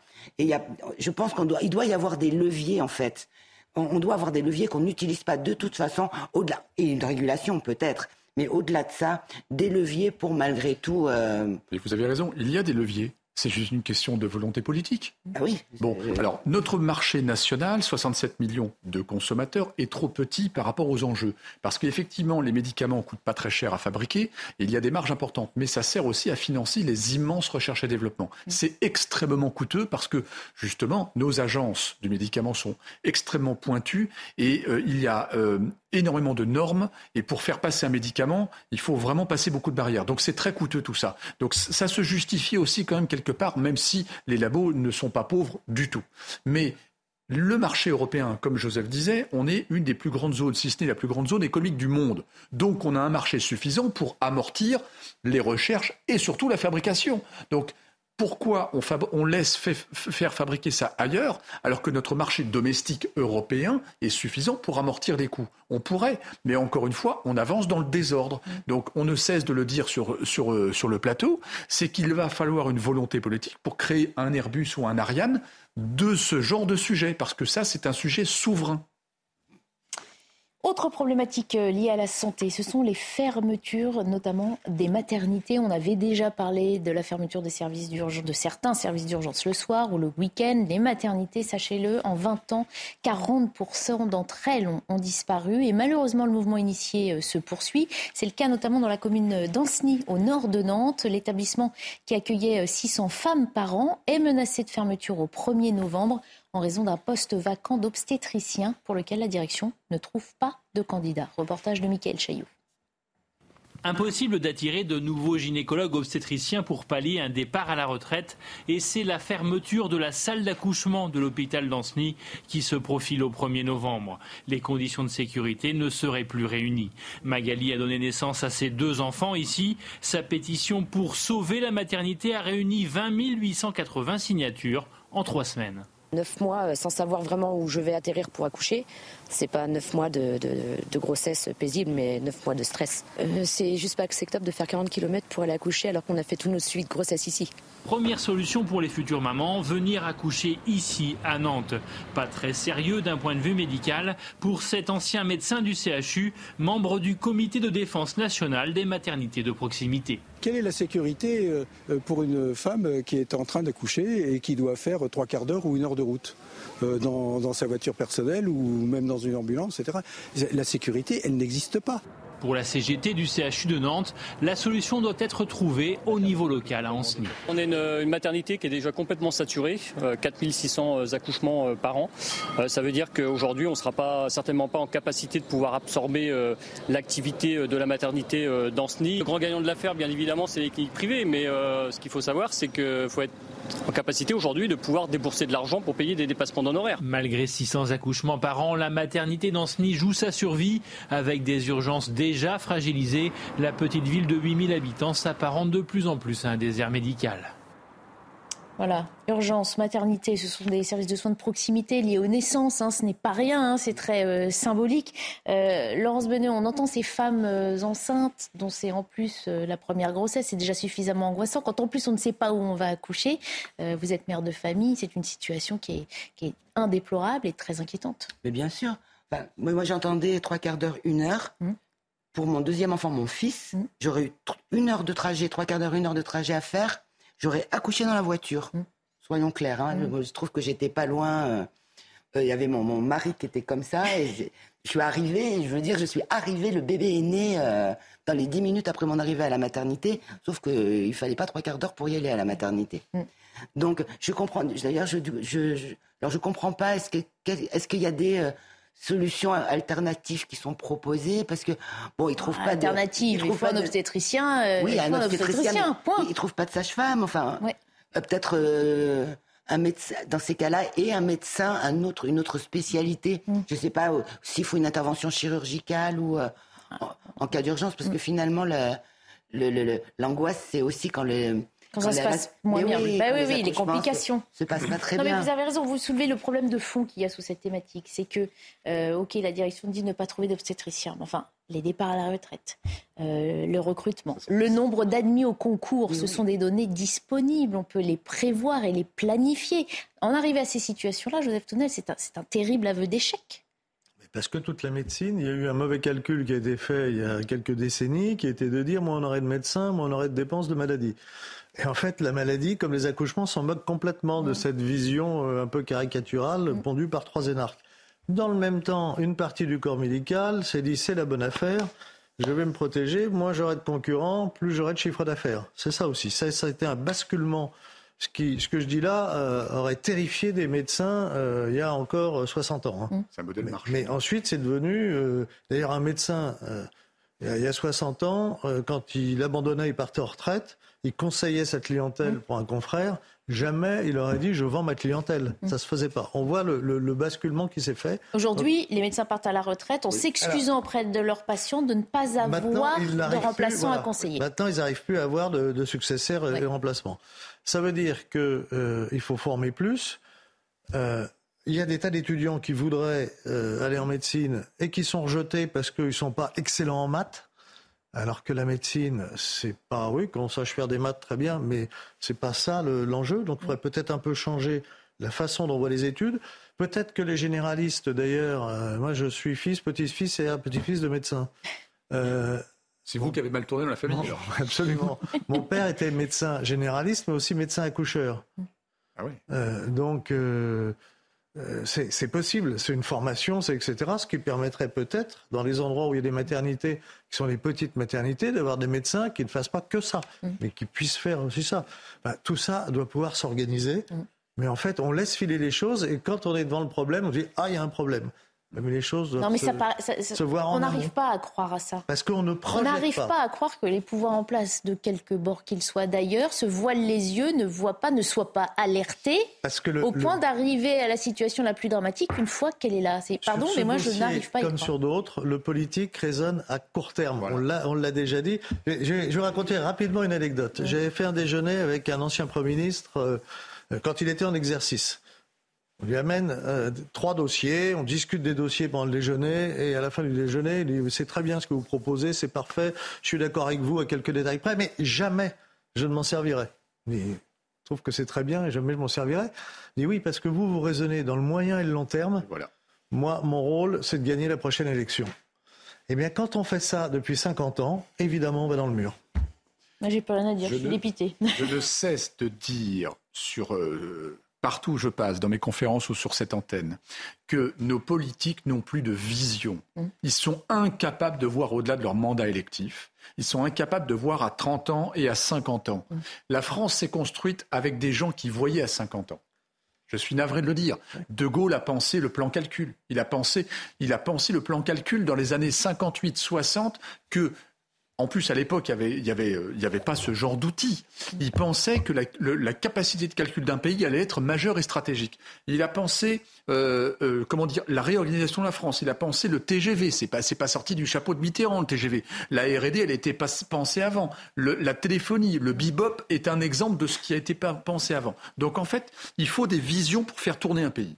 Là, on n'est que dans les opérations. C'est-à-dire que là, on n'est que dans les urgences. Voilà, donc là c'est encore une démonstration. Tout à l'heure nous parlions des médicaments, mais bien évidemment, en face de cela, il y a aussi les hommes. Et les hommes, c'est-à-dire les, hommes dans ce monde médical, eh bien effectivement, on a une gestion qui est influencée par la, corporation qui a été désastreuse depuis des décennies. Désastreuse. Maintenant, on est tellement en galère que depuis euh, maintenant au moins 20 ans, on va chercher des, médecins euh, à l'étranger. Alors c'est très bien, ils sont, ils sont très bien, c'est pas le sujet. C'est que vous n'allez pas me dire quand même qu'on n'a pas des, des- des vocations en France pour vouloir devenir médecin. Moi, dans ma commune de 80 000 habitants, euh, pas très loin d'ici, on n'a pas de pédiatre. Ce sont les, les généralistes qui s'y collent et normalement, ils se- et d'ailleurs, ils se font taper sur les doigts par euh, l'assurance maladie parce qu'ils ne devraient pas faire ce genre d'acte. On n'a plus de personnel. C'est une catastrophe. Donc là, effectivement, encore une fois, il y a une urgence et on sent que le, le- comment dire que l'État est impuissant parce qu'il est dans des urgences perpétuelles sur son bureau, mais que euh, il est incapable d'apporter une solution, alors que les solutions se pensent déjà il y a 5 ans, il y a 10 ans, pour que ça agisse aujourd'hui. Et puis en plus, pour les peut-être que pour en ce qui concerne les maternités, il y a peut-être encore un peu trop d'hommes qui dirigent tout ça et pas assez de femmes.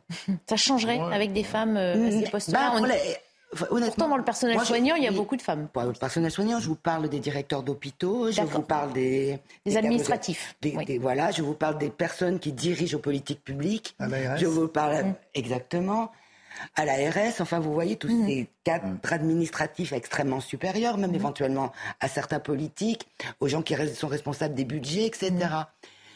Peut-être que s'il y avait un peu plus de femmes, on se rendrait compte, d'ailleurs il n'y a plus de politique familiale non plus, que en fait, euh, déjà que faire des bébés, alors ce n'est pas une maladie, mais c'est important, ça comporte certains risques. Il y a des femmes, il y a- même s'il n'y en a pas beaucoup en France, il y en a dans, beaucoup dans d'autres pays, il y a des femmes qui meurent en couche, qui peuvent mourir en couche, ça il y a des enfants euh, qui peuvent mourir, et voilà. Et que c'est vrai que...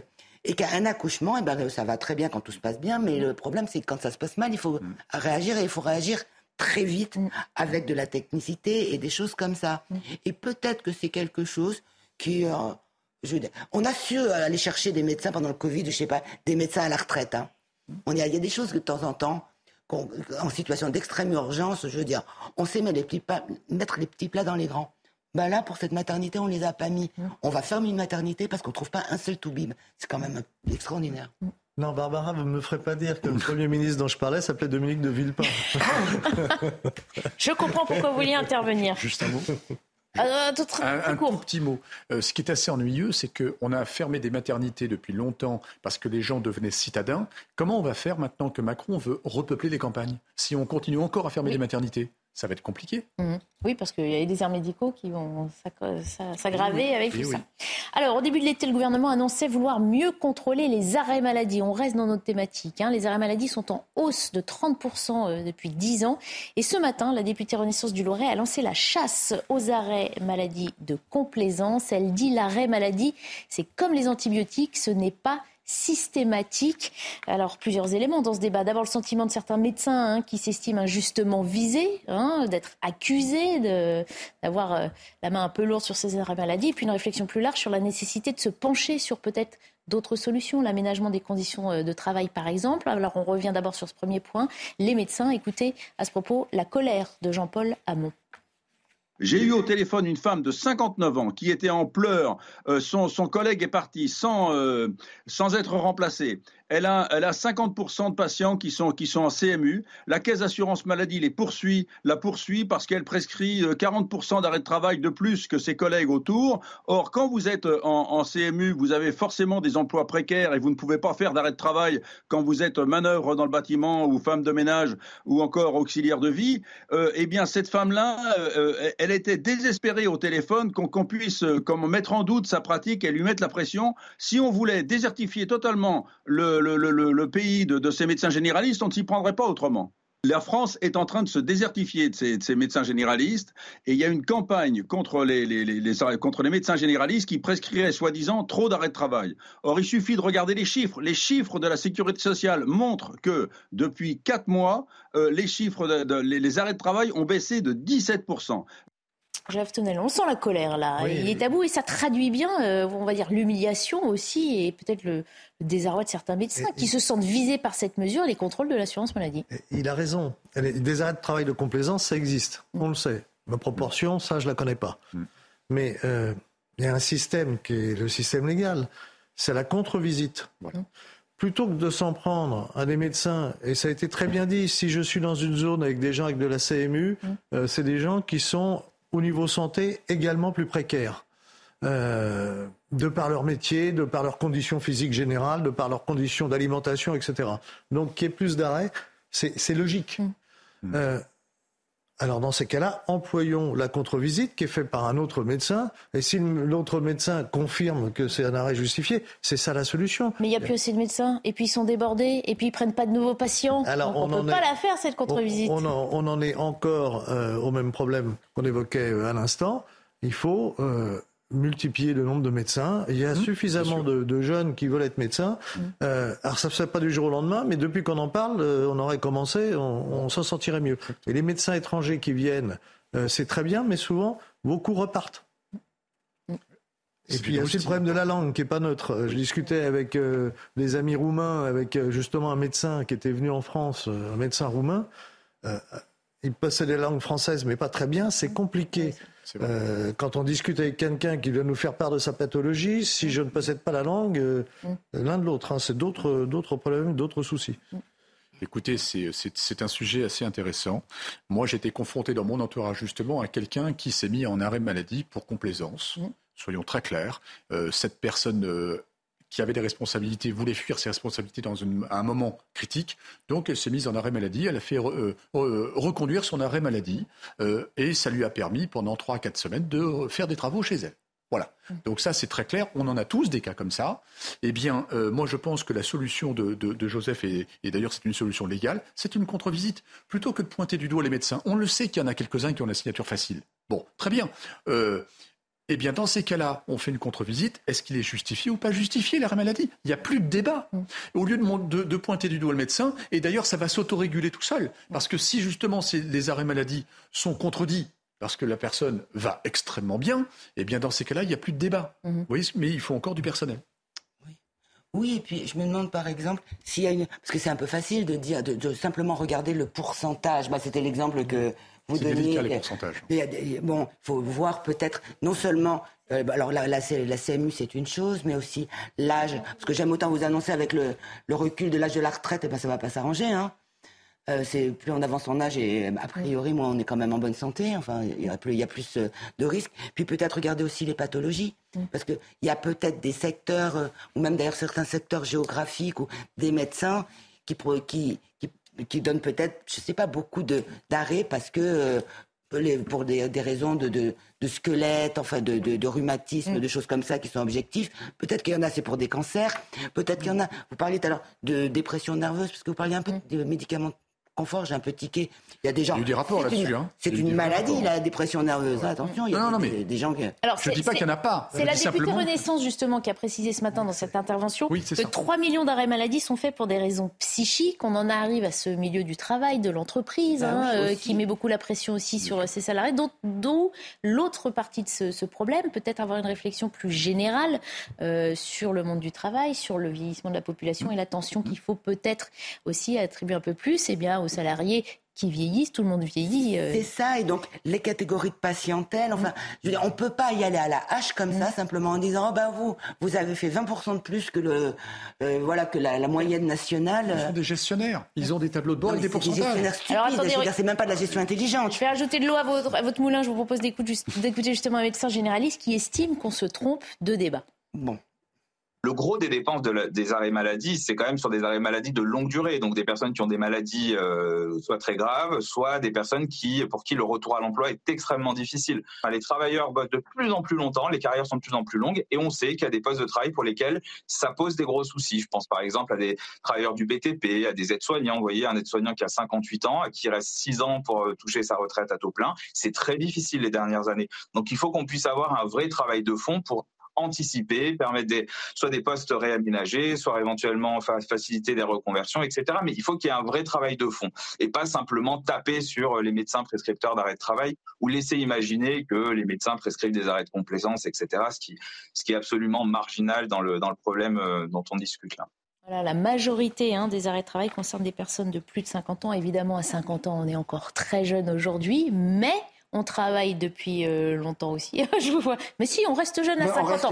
mais effectivement, on, travaille déjà depuis un petit moment et donc on peut avoir hein, des difficultés, une pénibilité aussi selon euh, le boulot. Donc effectivement, il y a un enjeu de prévention et de, réflexion, d'aménagement peut-être mmh, aussi, plutôt que de courir euh, aller chercher un arrêt de travail, aménager ce temps de travail. Il faut anticiper. Hein il faut anticiper le nombre de médecins et justement mettre beaucoup de jeunes passionnés dans les tuyaux. Mmh. Il faut anticiper justement pour euh, ceux qui ont des, des, travaux physiques dans le BTP ou dans les hôpitaux. Eh ben, on met les jeunes à la place tout ça, ça se pense. Mais comme disait Joseph tout à l'heure, malheureusement, parfois, on a trois énarques qui ont des idées de génie. Et, comme ce sont des gestionnaires, ils ne sont pas sur le terrain, ils ne savent pas de quoi on parle. Et malheureusement, ça, crée des difficultés après.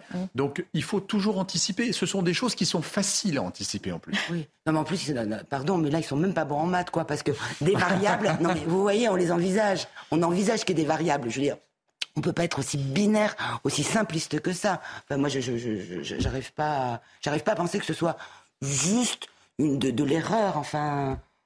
Peut-être que je suis. Bah voilà, vous êtes comme moi, vous n'y croyez pas et on espère. Alors sachez qu'à l'automne, hein, l'Assemblée nationale va se pencher sur le projet de loi de financement de la sécurité sociale. Tous ces débats en, font partie et euh, euh, Stéphanie Rist, hein, qui, dit lancer cette chasse aux arrêts de maladie de complaisance, a dit il ne doit pas y avoir de sujet tabou sur ces arrêts maladie. Mmh. Ils seront donc débattus et on en reparlera évidemment sur l'antenne de CNews. Mais il est 23 h On va euh, reprendre notre souffle ici en plateau. Passer la parole à Simon Guillain. Bonsoir Simon, vous nous faites un point complet sur l'actualité de ce soir. Bonsoir Barbara, absolument. Et on va commencer euh, ce rappel de l'actualité avec cette question. Va-t-on vers une hausse des prix, du prix des médicaments? C'est en tout cas le scénario envisagé par la sécurité sociale dans le but de faire des économies. Et dans le viseur, eh bien, la franchise médicale qui pourrait doubler d'ici l'année prochaine. On va écouter à ce sujet euh, Jean-Paul Hamon, qui est médecin généraliste. C'est un impôt supplémentaire, c'est une communication euh, totalement démagogique euh, qui permet d'éviter de, parler des, vrais problèmes qui sont euh, la désertification, le, démantèlement du système de santé, la désorganisation des soins. Et, sincèrement, personne ne s'attaque aux, vrais problèmes. Le système de santé est en train de se dégrader complètement. Et puis on va évoquer euh, cette histoire à peine croyable. Une conductrice euh, a suivi son GPS et sa voiture euh, eh bien, a fini sous un train de fret. Ça s'est passé à Quincieux, entre Lyon et Mâcon, dans la nuit de mardi à mercredi. La conductrice a tourné sur les voies au lieu de tourner sur la route et elle s'est retrouvée eh bien, coincée sur les rails. Elle a eu le temps heureusement de quitter son véhicule, mais elle n'a pas pu éviter l'accident. Le trafic des TER a donc été perturbé. Dans le reste de l'actualité ce soir, alors que les poubelles débordent toujours à la gare Saint-Charles de Marseille depuis plus d'une semaine maintenant, eh bien, le maire de Marseille, Benoît Payan, a pris un arrêté pour que la SNCF procède immédiatement au nettoyage de la gare. Pour la troisième fois depuis le mois de janvier, les agents de nettoyage de la gare Saint-Charles sont en grève. Les salaires de certains employés seraient amputés de certaines primes ou de congés depuis plusieurs mois maintenant. Et puis enfin, un petit mot de la crise au Niger. La CDAO s'est réunie euh, aujourd'hui au Nigeria et les dirigeants de la communauté économique euh, des États de l'Afrique de l'Ouest viennent de décider de mobiliser leurs forces armées pour tenter euh, d'enrayer le putsch. Et voilà pour ce petit rappel de l'actualité à 23h. C'est la dernière partie de Soir Info sur CNews. C'est bien sûr toujours avec Barbara Klein et ses invités. Merci beaucoup Simon Guillain. On vous retrouve à 23h30 et, minuit pour euh, la boucle de nuit. Au chapitre consommation et pouvoir d'achat, on va parler maintenant du budget des jeunes de 18 à 25 ans, jeunes actifs pour la plupart, qui doivent davantage faire attention à leurs dépenses. Évidemment, les raisons sont diverses, mais on remarque que souvent, il est question de salaires plus bas et effectivement de, euh, des conséquences de l'inflation. Les précisions de Kylian Salé avec Antoine Durand. Face à l'inflation, les jeunes sont en première ligne. Ils subissent de plein fouet l'augmentation des prix. Il y a aussi une petite hausse des loyers, il faut le dire, parce qu'il y a aussi une hausse des dépenses alimentaires, parce qu'il y a aussi une hausse également des prix euh, du, gaz et de l'électricité, et que ce sont des dépenses structurelles, et que ces dépenses structurelles impactent plus fortement euh, les faibles revenus et donc les jeunes. Le mois dernier, l'inflation était de 4,3%, en léger recul par rapport à juin et à juillet 2022, dans ce contexte, certains parents laissent faire leurs enfants, d'autres sont plus précautionneux. Les, temps qui, courent, c'est vrai que tout a augmenté, tout est cher et euh, on, apprend, on leur apprend à, faire attention à leur budget. Elle fait attention, après euh, elle se refuse rien. Euh, quand elle a envie de... Voilà, elle se fait plaisir et tout en respectant son budget. Se faire plaisir mais aussi faire des concessions, Conséquence, les jeunes Français quittent en moyenne le domicile familial à près de 24 ans. Laurence euh, Benoît, on parlait tout à l'heure que vous étiez mère de famille. Est-ce que vous avez donné des conseils à ces grands-enfants maintenant qui doivent gérer leur budget? Comment on, apprend à un enfant à, faire face eh bien, à tout ce qui va avec euh, la vie d'adulte? Ah, mais ça, ça commence tout petit en fait. Hein. Euh. Bon, moi, de toute façon, j'ai été euh, j'ai j'ai divorcé, donc j'ai élevé mes enfants seul pendant très longtemps. Mmh. Donc il y a des choses où nécessité fait loi et où de toute façon, euh, bah, ils n'ont pas tout ce qu'ils veulent, ne serait-ce que parce que euh, ils croulent pas sous le mmh. sous l'argent tout le temps. Donc mmh. mais c'est une bonne école, l'école de la frustration dans l'éducation voilà, d'un enfant. Je, vais me faire des ennemis peut-être, mais je pense qu'il je faut... Pense je pense même pas qu'ils étaient frustrés. C'était simplement, voilà, c'était comme ça. Enfin, il y, y, avait des choses ça va, c'était pas, non plus les enfants les plus malheureux de la Donc Terre. Donc ils hein. apprenaient par, euh, de fait, vous voulez dire Ils apprenaient de fait, en tout cas de fait, qu'ils ne pouvaient pas avoir n'importe quoi. Mhm. Après, je pense qu'il y a aussi des questions de nature. Hein. C'est, euh, je veux dire, j'en ai une, c'est quand même assez un, panier percé, une autre au contraire qui gère vraiment son budget. Pourtant, euh, ils ont été élevés pareil. Donc je pense qu'il y a aussi tout simplement des, questions de, de, nature de, de personnes. Voilà. Oui, dépensière ou pas. Denis Deschamps, vous confirmez Effectivement, on comment on apprend à ses enfants à gérer son budget? Euh, Il y a l'influence familiale, il y a l'éducation, bien entendu. Euh, et puis, je crois qu'il y a un autre facteur, ça fait partie de l'éducation d'ailleurs. Euh, moi, je crois beaucoup au, désir et à la satisfaction du désir. Je, je m'explique. pour qu'on puisse se contenter d'avoir quelque chose, il faut qu'il y ait eu un désir, une montée du désir avant. Donc euh, c'est un peu plus philosophique que marchand cette mhm. affaire. Mais si on a tout tout de suite, sans, automatiquement avoir le désir, parce qu'en en fait euh, les uns ou les autres à l'école ou ailleurs ont, déjà ça, en fait il n'y a, pas de satisfaction. Tout de suite on utilise le bien et en fait ça le dénature. Mhm. Et c'est la raison pour laquelle certains milliardaires s'achètent des, des clubs de foot. C'est parce qu'en fait, quel que soit le budget qu'ils mettent sur la table, le, résultat n'est jamais garanti. Mm. Donc ils ont besoin de se sentir vivants. Ils ont besoin de sentir la montée du désir, la puissance en fait de l'instant. Donc là, on se ramène au réel et derrière, le résultat n'est pas garanti et ça se provoque des joies ou des drames d'ailleurs. Hein. on connaît des, des, équipes de foot qui sont euh, parfois euh, très décevant. Hein, entre le budget d'un étudiant et le club de foot géré par un milliardaire, il y a un énorme fossé. Mais je reviendrai tout à l'heure sur les étudiants. Sur la mécanique, Denis a raison. Le, problème, c'est que euh, panier percé ou pas panier percé, il y a des dépenses qui sont incontournables. Une inflation qui est quand même pas neutre, notamment euh, dans l'alimentaire, et ça, on, doit manger. Euh, regardez le prix des pâtes. Quand on dit j'étais étudiant, je mangeais des pâtes tous les jours, les pâtes ont explosé. Euh, et donc ceux qui veulent manger des pâtes tous les jours, le budget a explosé aussi. Mm.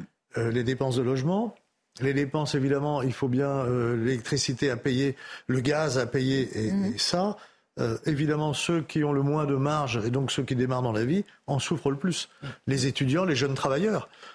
c'est un, énorme problème et il y a les transports aussi. Quand je suis quand je suis à la campagne, j'ai souvent besoin d'une voiture. Le coût de la voiture, c'est pas que le coût de l'essence, c'est le coût de l'assurance, c'est le coût. Et pourtant, si j'ai pas cet outil, je peux pas aller travailler. Mm. Et euh, quand on est dans une grande agglomération, le coût des transports explose aussi. Mhm. Euh, et, et donc voilà, on voit très bien Oui, qu'il y, a- il y a une précarité qui est en train de, Donc de il y a les développer. incontournables, ça tout le monde euh, y fait face. Et puis on vit dans une société de surconsommation, on est d'accord. Oui, mais- On veut le dernier téléphone, on veut la voiture, ça, on veut partir absolument. en vacances. Ça, on peut, s'en- s'en Et passer. effectivement, euh, il y avait des époques où bah, on ne pensait pas à Oui, ça, oui. on, était, on étudiait, on allait se trouver un travail. Et là, on est un petit peu Alors, il y a aussi autre chose, ça. Barbara. On pourrait, on pourrait dire, je peux m'en passer. Mais maintenant, si je veux euh, faire quelque chose avec Oui. la sécurité sociale, les impôts, je ne sais pas qui, on me demande de pouvoir le On faire peut, par le faire sur, euh, on peut le faire sur l'ordinateur. Bah oui, mais l'ordinateur, ça coûte cher, le papier coûte cher, le- le- le- l'abonnement coûte cher. Oui. Et- Oui, et puis, ce- ceci dit, on peut aussi garder son téléphone. Moi, j'ai un téléphone que les musées du monde vont bientôt m'envier. parce que je le garde jusqu'au Oui, moment on où n'est il... pas obligé d'avoir un téléphone qui coûte 1000 euros, on est bien Jusqu'au d'accord. moment où il ne marche plus, quoi. Oui. Donc ça, c'est. Mais c'est vrai que ceci dit, on parlait. Là, on parle de budget serré. Mm. Donc là, on est au-delà des histoires d'éducation et de choses comme ça. Effectivement, il y a un moment. Le où contexte, a- La conjoncture est difficile, c'est voilà, sûr. la- mais- voilà, où il faut manger, où on a des, on a des dépenses incompressibles, c'est dur. Et moi, c'est vrai que vous me demandiez, je me suis trouvée de, à aider de temps en temps, à filer un petit coup de main à mes enfants de plus, de plus en plus fréquemment. Mais c'est alors, euh, des fois, il y a des, c'est qu'il y a des jeunes et. Est-ce que- est-ce qu'on dirait parents, pour autant peuvent que c'est plus difficile aujourd'hui? Enfin, ces comparaisons, elles sont toujours hasardeuses parce que certains vont dire oui, mais aujourd'hui la vie est plus dure. Bon, euh, non. Enfin, il y a eu des périodes bien plus difficiles. Il y a des périodes de la vie où effectivement on ne roule pas encore sur l'or, on n'est pas encore inséré dans la vie Le active coût de complètement, logement- et du coup on a Le des- coût de logement, quand même. En proportion, oui. Oui, on y viendra le coût dans un des instant. transports Oui. a augmenté. Le coût de la nourriture a augmenté. Et, ça, Et ça les salaires n'ont pas augmenté. Non. C'est ça que vous. Ah non, c'est ça la fin de votre phrase. C'est ce que je voulais dire pour compléter le, le propos de Joseph. En réalité, c'est que euh, il faut pas oublier. On parle des étudiants d'une manière générale, Mm. mais il y a aussi, par exemple, les apprentis. Les apprentis gagnent pas cher, ils apprennent euh, passionnément leur travail. Euh, quand vous gagnez euh, quelques centaines d'euros par mois et que vous avez une inflation qui est exceptionnelle, parce qu'en fait vous avez l'inflation officielle, 6%, hein, très bien, tout va bien. On a un panier de la ménagère calculé par l'INSEE qui n'est pas tout à fait représentatif de la, de, la, de la vraie vie en réalité. Mais quand on regarde attentivement, la nourriture a explosé, Mmh. le transport a explosé. donc en, en réalité, on n'est pas à 6% du tout. Mmh. Donc en fait, il y a un rabotage sur leur capacité à dépenser. Euh, qui est dramatique et ça les met en précarité. Donc Mmh. ça veut dire qu'ils vont peut-être pas aller au médecin quand ils ont une angine, donc ils auront peut-être pas. Ça, on le voit. Hein, c'est, c'est pas On voit des de plus en exemples. plus d'étudiants aller euh, dans les secours populaires ou les, les épiceries solidaires Oui, ou, la soupe populaire. ou au hein, resto du cœur. du Exactement. Et c'est, et c'est pas anecdotique. ça, c'est nouveau, on ne voyait Oui, pas ça. exactement. Mm. Donc en fait, là, là, justement, il y a une balance qui, euh, qui, qui s'est fortement déséquilibrée en leur défaveur. Même les jeunes actifs, hein, vous parliez des jeunes actifs qui sortent des études, euh, ils commencent pas tous à 50 000 euros par an, hein, loin de là. Donc en fait, on a des vrais problèmes parce qu'il faut un logement, il faut une voiture la plupart du temps en province, et donc là, bah, ça le fait pas. L'équation, n'est- l'équation, n'est- on peut pas la résoudre. Euh, ça, c'est très concret. Donc heureusement, dans certains cas, il y a le parapluie des parents, mais ça les aide pas non plus à s'émanciper. Mhm. Quand on a 20, 22, 24 ans, l'idée, c'est quand même de voler de ses propres ailes, d'avoir cette liberté-là. Et malheureusement, c'est très compliqué. Et, et en plus, curieusement, il y a du travail pour les étudiants, parce qu'il y a plein de, de- de secteurs qui sont en galère pour trouver. Mais le salaire délivré n'est pas, n'est pas suffisant par rapport au coût de la vie, tout Mhm. simplement. Oui, oui. Et puis il y a des disparités régionales. On Oui. sait bien que venir faire un stage à Paris ou commencer sa vie active à Paris, euh, il y a 30 ans, on pouvait se louer un studio. Aujourd'hui, les gens qui commencent euh, prennent une chambre de bonne parce qu'elle est déjà à 800, 900 euros Mm. euh, le mois. C'est ce que vous disiez tout à l'heure. Le Tout problème du logement est caricatural à Paris, mais un peu partout euh, en France. hein. Euh, alors ça touche aussi les familles. Euh, Il y a de moins en moins de familles dans Paris intramuros. Bah oui, parce que quand on a une famille qui est un peu avec quelques enfants, euh, trouver à se loger, euh, c'est quasiment impossible. Et on voit des, cas. on a aussi une très mauvaise gestion du, parc social. Quand on voit qu'il y a des gens qui sont, alors ce que je veux vous dire, c'est des cas précis que je connais. hein. Quatre personnes qui sont dans 8 mètres carrés avec l'autorisation de la préfecture. Alors c'est sous les normes. Je le sais parce que je présidais une commission qui donnait les dérogations.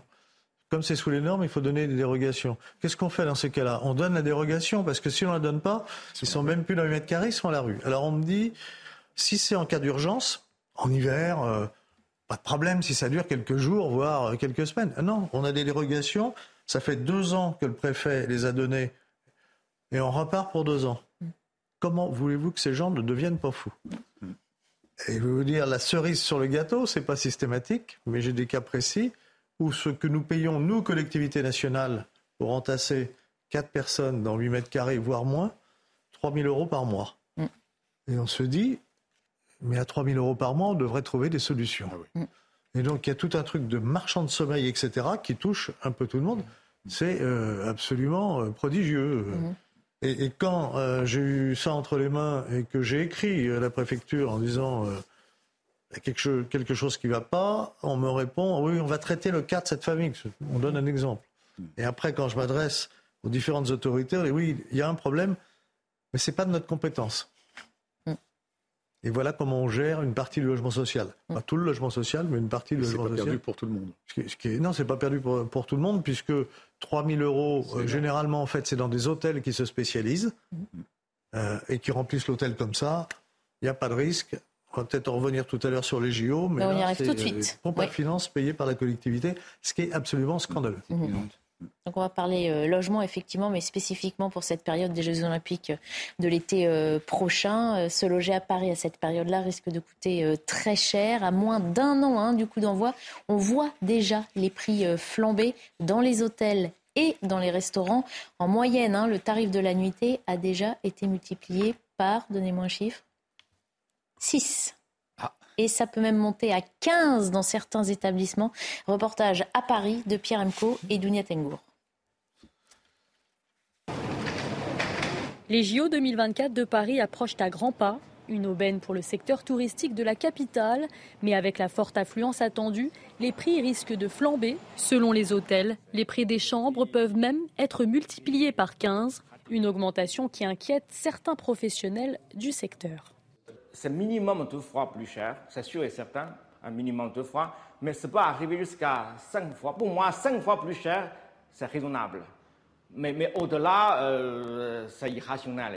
Des prix excessifs qui pourraient donc même être dissuasifs. Un touriste qui veut visiter Paris euh, ne va pas venir pendant les JO. Il va se dire, un, il y aura trop de monde, difficulté de circulation, euh, tendance inflationniste des prix. Donc pendant les JO, on va vraiment avoir des personnes qui viennent pour les JO. À un an des Jeux Olympiques, les professionnels espèrent toutefois drainer la fréquentation de leurs établissements, un jeu de l'offre et de la demande appelé à être régulé par l'augmentation des offres hôtelières dans les prochains mois. Évidemment, le problème ne concerne pas que la capitale. Hein. On a fait le même constat euh, dans d'autres villes qui doivent notamment accueillir euh, des épreuves olympiques. Qu'est-ce qu'on fait On se, ben, on s'inquiète encore une fois. Euh, les Jeux Olympiques, c'est une affaire nationale. C'est pas qu'une affaire parisienne. D'ailleurs, c'est, vraiment une affaire nationale. On pourrait penser qu'à ce moment-là, il y a une régulation qui se fasse. Euh, la liberté, c'est bien. L'offre et la demande, c'est bien. Mm. Dans un certain cadre, quand on voit euh, la chambre d'hôtel qui vient à 3000 et quelques euros, c'est, c'est scandaleux parce que quelle image vont avoir les étrangers de notre pays? Quels souvenirs ils vont avoir? Si on veut travailler encore une fois sur le long terme, il faut y penser. Que les hôteliers augmentent leur prix, d'accord. C'est de bonne guerre, mais peut-être pas fois 6 non plus. Il faut que ça reste absolument raisonnable. Mm. Euh, parce que sinon, c'est l'image de la France et c'est donc notre image à tous, l'image de notre pays, et on va en payer les conséquences. Mm-hmm. Laurence Benet, vous vouliez faire un parallèle avec le sujet précédent des logements étudiants? Oui, parce que j'étais euh, j'étais en train de me dire justement pour les étudiants, moi j'ai peur que hum, les, les locations à l'année, les locations de meublés, c'est parce que vous êtes, euh, vous avez votre, vous êtes, vous avez, vous êtes propriétaire, vous avez votre bail 369, vous êtes tranquille. Mhm. Mais moi, je crains qu'il y ait des gens qui choisissent de ne pas louer, par exemple, notamment euh, aux étudiants, à l'année, en se disant de toute façon, pourquoi louer à l'année alors que je vais gagner deux ou trois fois ce que j'aurais gagné simplement en louant pendant les, les JO. Alors après les, JO, ça dure pas une année. Non, ça dure pas une année, mais c'est avec des, des, montées de prix comme ça. Mhm. Euh, faut, bah, on suivra. franchement, faut voir. Mais moi, j'ai entendu un truc. je je sais pas si c'était sur cette chaîne, un chiffre affolant. Apparemment, il y a un Parisien sur cinq qui envisage de louer son appartement pendant les JO. Bah, d'une part, il y en a beaucoup. Ça va tomber l'été, mais il y en a beaucoup qui se disent qu'ils ne veulent pas être dans la capitale parce qu'ils craignent des embouteillages, des complications, des grèves. Il y a des, on a entendu, hein, il y a des préavis de grève, notamment des transports, qui sont d'ores et déjà annoncés pour la Coupe du Monde de rugby, hein, qui commence dans moins d'un mois. Donc, quid, quid de, de, l'été prochain? Donc, il y a des Parisiens qui veulent fuir la capitale, hein, tout comme des, des Cannois euh, fuient euh, Cannes pendant le festival de Cannes, et effectivement louent leur appartement pour gagner un peu d'argent. mais ça, ils pourront, ils pourront fuir ou pas, parce que du coup, ce que j'ai entendu, c'est que par, effet euh, de contamination, ça fait augmenter aussi les locations ailleurs, précisément à cause des gens qui voudront déserter leur appartement pour, euh, voilà, pour aller ailleurs. Mais par contre, ça va peut-être jouer un effet un petit peu modérateur sur le prix des hôtels. Parce que ça va là. Ça y est, ça y est les, les hôtels sont réservés. Celui bah, qui est à 169 euros la nuit à Paris, ce qui n'est déjà pas rien à 3 000 euros la nuit. C'est fait. Oui, mais est-ce que c'est la chambre est réservation ferme Parce que ah si longtemps à l'avance, on peut toujours annuler une réservation. Et pour les étudiants, euh, je comprends tous ceux qui râlent en disant mais je ne peux pas avoir de chambre étudiante au Crous parce que c'est réservé pour les Jeux Olympiques. Mhm. Denis Écoutez, euh, je crains que malheureusement la loi du marché ne l'emporte. On peut, on peut s'emporter, mais je crois qu'elle sera plus forte que nous. Deuxième élément, je pense que c'est un peu partout pareil lorsqu'il y a des grands événements comme ça. Euh, quand euh, vous avez des JO qui se passent dans d'autres villes du monde, je crains que ce soit la même chose, malheureusement. Et on rappelle que Paris n'est à la base pas la ville la plus chère, effectivement, hein, que le table du logement à New, York ou à Londres, hein, plus près de nous, sont bien plus, plus chers déjà. Euh, et, en fait, bon bah voilà, ça fait partie du jeu. Certains Parisiens en profiteront peut-être pour louer leur, balcon, je ne sais pas, mais en tout cas, ils se feront un petit peu d'argent. Euh, effectivement, j'ai aussi quelques amis qui veulent fuir à ces moments-là, donc c'est mmh. pas un phénomène euh, isolé. Hein, mmh. mais non, non, c'est intéressant parce que ça montre aussi qu'il y a des gens qui sont prêts à payer 3000 euros la nuit. Donc il y a aussi des publics pour mm. ça. Mm. Il, y a des, il y a des fans de sport qui sont prêts à payer très cher. Euh, donc voilà, donc malheureusement, euh, il y a une offre et il y a une demande. Là, l'offre, elle s'adapte à la demande mécaniquement. Euh, ce qui est assez important, c'est que j'espère, mais ça c'est un vœu pieux, mais parce que quand on voyage beaucoup, on se dit que la France est le plus beau je suis navré, je suis dans l'émotionnel et pas dans le rationnel, mais le plus beau pays du monde. Euh, et j'espère qu'on le restera dans cette période-là. On a parlé beaucoup, par exemple, des boîtes de livres, qui est une absurdité sans nom. Mais je pense que la, France était un, ce pays dans le monde, un petit peu avec l'Italie d'ailleurs, un pays latin euh, où on a une image romantique, une image de culture, une image rayonnante dans le monde. Donc j'espère que pour 3000 euros la nuit, les professionnels seront aimables, ils parleront anglais, il y aura du service. Que le petit déjeuner sera compris? Alors, c'est pas sûr, ça. C'est pas sûr. on espère, hein, on espère. Mais, au moins qu'on accueille correctement les gens, quoi. Et, qu'on puisse aller voir les bouquinistes sur les quais, par Exactement, qu'ils achètent des livres français, parce qu'il y a un romantisme autour de la. les boîtes à livres. Ah, ça m'a marqué. Vous évoquiez ces boîtes qu'on laisse pour que les gens déposent des livres depuis 450 ans. des quais de scène, mais tout ce, mais partage de culture. Depuis 450 ans, on est une des nations les plus productives en termes de génie littéraire. Mm, mm. Les gens savent ça. Quand ils vont venir en France, ils vont peut-être acheter Le Petit Prince c'est vachement important. bien sûr. Et, on va aller les parquer dans un coin parce qu'en fait, ça va boucher la vue. Mais pourquoi on ne les met pas sur le trottoir d'en face? Mm. Ils ont suffisamment souffert pendant le Covid mm. et on est en train de les, pauvres de les parquer. Non mais dans quelle époque vit-on? Mm. Alors je voulais revenir sur le, budget parce que vous l'avez effleuré. Il y a quand même des gens qui vont peut-être profiter de venir à Paris. Ce sera aussi leur voyage d'une vie auquel cas ils ont un budget plus conséquent, peut-être pas. Je ne justifie pas le prix de 3 000 euros la nuit, hein, bien, bien évidemment. Mais je voulais aussi en venir au prix des places qui ont été mises en vente pour ces Jeux Olympiques. C'est vrai qu'on a entendu parler de prix euh, faramineux. Est-ce que certains professionnels, restaurateurs, hôteliers ne se disent pas que bah, si un public est prêt à mettre autant dans la place pour aller voir les épreuves, finalement, bon, qui dépense 3 000 ou 4 000 pour la nuit d'hôtel, ça c'est peut-être anecdotique ou, et, veuille en profiter Joseph Tonnel, ça vous choque ma question, mais elle est, volontairement un peu provocatrice. tout à fait légitime, mais c'est une, une, réflexion, etc. Mais c'est euh, une logique, c'est la logique qui me choque. Ce que vous dites est tout à fait exact. C'est la logique. Moi, ma, logique, c'est celle de l'accueil. Mm. Là, c'est plus de l'accueil, c'est du business. La France, c'est ce que disait Denis, la France, euh, c'est autre chose, c'est une culture. Euh, conserver ce sens de l'accueil est très important. Et à un moment donné, le business, c'est bien, mais il doit passer après, mm. après ce sens de l'accueil et de la culture. Mm. Parce que dans le long terme, en plus, c'est ça qui payera le plus.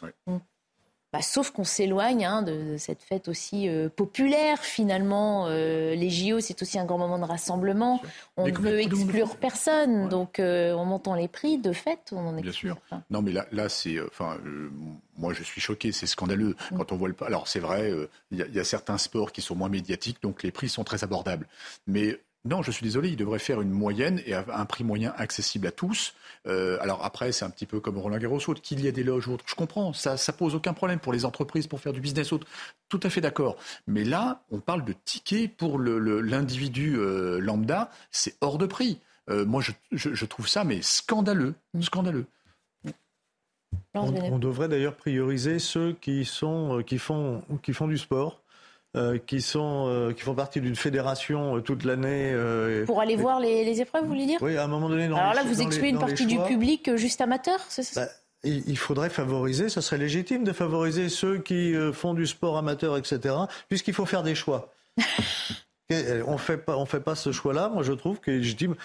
Un jeune qui fait de l'athlétisme, mmh. un petit niveau, qui va avec sa ville, son collège, etc. Eh bien, qu'il les déplace de façon euh, favorisée, je trouverais ça bien. Et puis l'athlétisme, c'est un bon exemple parce que c'est les places les plus chères. Hein. D'accord, il y a des gens qui voulaient les voir, qui disent, bon, bah, le 100 mètres, on oublie, et qui par leur budget, vont être obligés d'aller voir un sport dont ils, sur lequel ils n'avaient aucun intérêt. oui, c'est vrai, ça fait cher la, la, seconde. Laurence Benoît, sur cet aspect populaire et, et finalement euh, repoussoir aussi, hein, tout ça, ça fait que peut-être des gens vont se détourner de cette compétition, que ce soit les Parisiens ou, ou d'autres, des ah, étrangers je, suis d'accord, euh, je suis d'accord avec tout ce qui vient d'être euh, mmh. d'être dit. Les places visibles, les places sont hors de prix. Alors déjà, il y en a pas assez. Il y en a pas assez. On peut pas pousser, mais euh, je suis d'accord. J'étais aussi, scandalisée pour les bouquinistes. Hmm.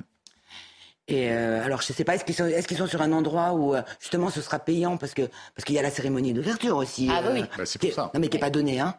Donc après, peut-être que là, l'espace c'est de l'argent. Donc hmm. bon. Hmm. On suivra ça. On a le temps de se circoser. J'ai le droit d'un dernier mot. Oui, le dernier mot. Bon, écoutez, euh, il y a une solution. Euh, il y a une solution de remplacement. C'est que j'espère que les étrangers vont tomber dans notre culture des terrasses. En France, on a une culture des terrasses. J'espère que les brasseries, les cafetiers vont mettre des très beaux écrans et qu'on verra très bien les épreuves en terrasse parce que ça fait aussi partie de notre, notre, art de vivre et euh, que tout le monde soit heureux dans cette très jolie. Ça doit être une très jolie fête. Ça doit rester comme ça. Merci beaucoup pour cette euh, belle morale, mais merci d'avoir participé euh, à l'émission. Je vous laisse en compagnie de Simon Guillain pour l'édition de la nuit. Je vous souhaite à tous une très belle nuit. Bonsoir à tous, très heureux de vous retrouver pour votre journal de la soirée sur CNews. Et à la une ce soir, au lendemain de l'incendie meurtrier à Witzenheim dans le Haut-Rhin. Eh bien, on en sait désormais un petit peu plus sur les circonstances de ce drame qui, je vous le rappelle, a coûté la vie à 11 personnes. Le bâtiment, une ancienne grange récemment rénovée, disposait bien de détecteurs de fumée, mais pas en nombre suffisant pour ce type de structure. Le gîte incendié qui accueillait, je vous le rappelle, des personnes handicapées n'avait aucune autorisation pour son activité. C'est ce qu'a déclaré ce jeudi le maire adjoint de cette petite ville du Haut-Rhin. On va faire le point sur cette enquête avec Maureen Vidal. L'enquête sur cet incendie à Witzenheim révèle que les normes de sécurité du gîte n'étaient pas respectées. Le parquet l'a confirmé dans un communiqué. Je cite À ce stade, nous confirmons que l'établissement dans lequel le sinistre du 9 août 2023 s'est déclaré à Witzenheim était soumis à la réglementation des établissements recevant du public. Il apparaît qu'aucune commission de sécurité n'a visité les lieux et pu rendre un avis. À ce stade, des investigations sont toujours en cours pour déterminer les circonstances de l'incendie.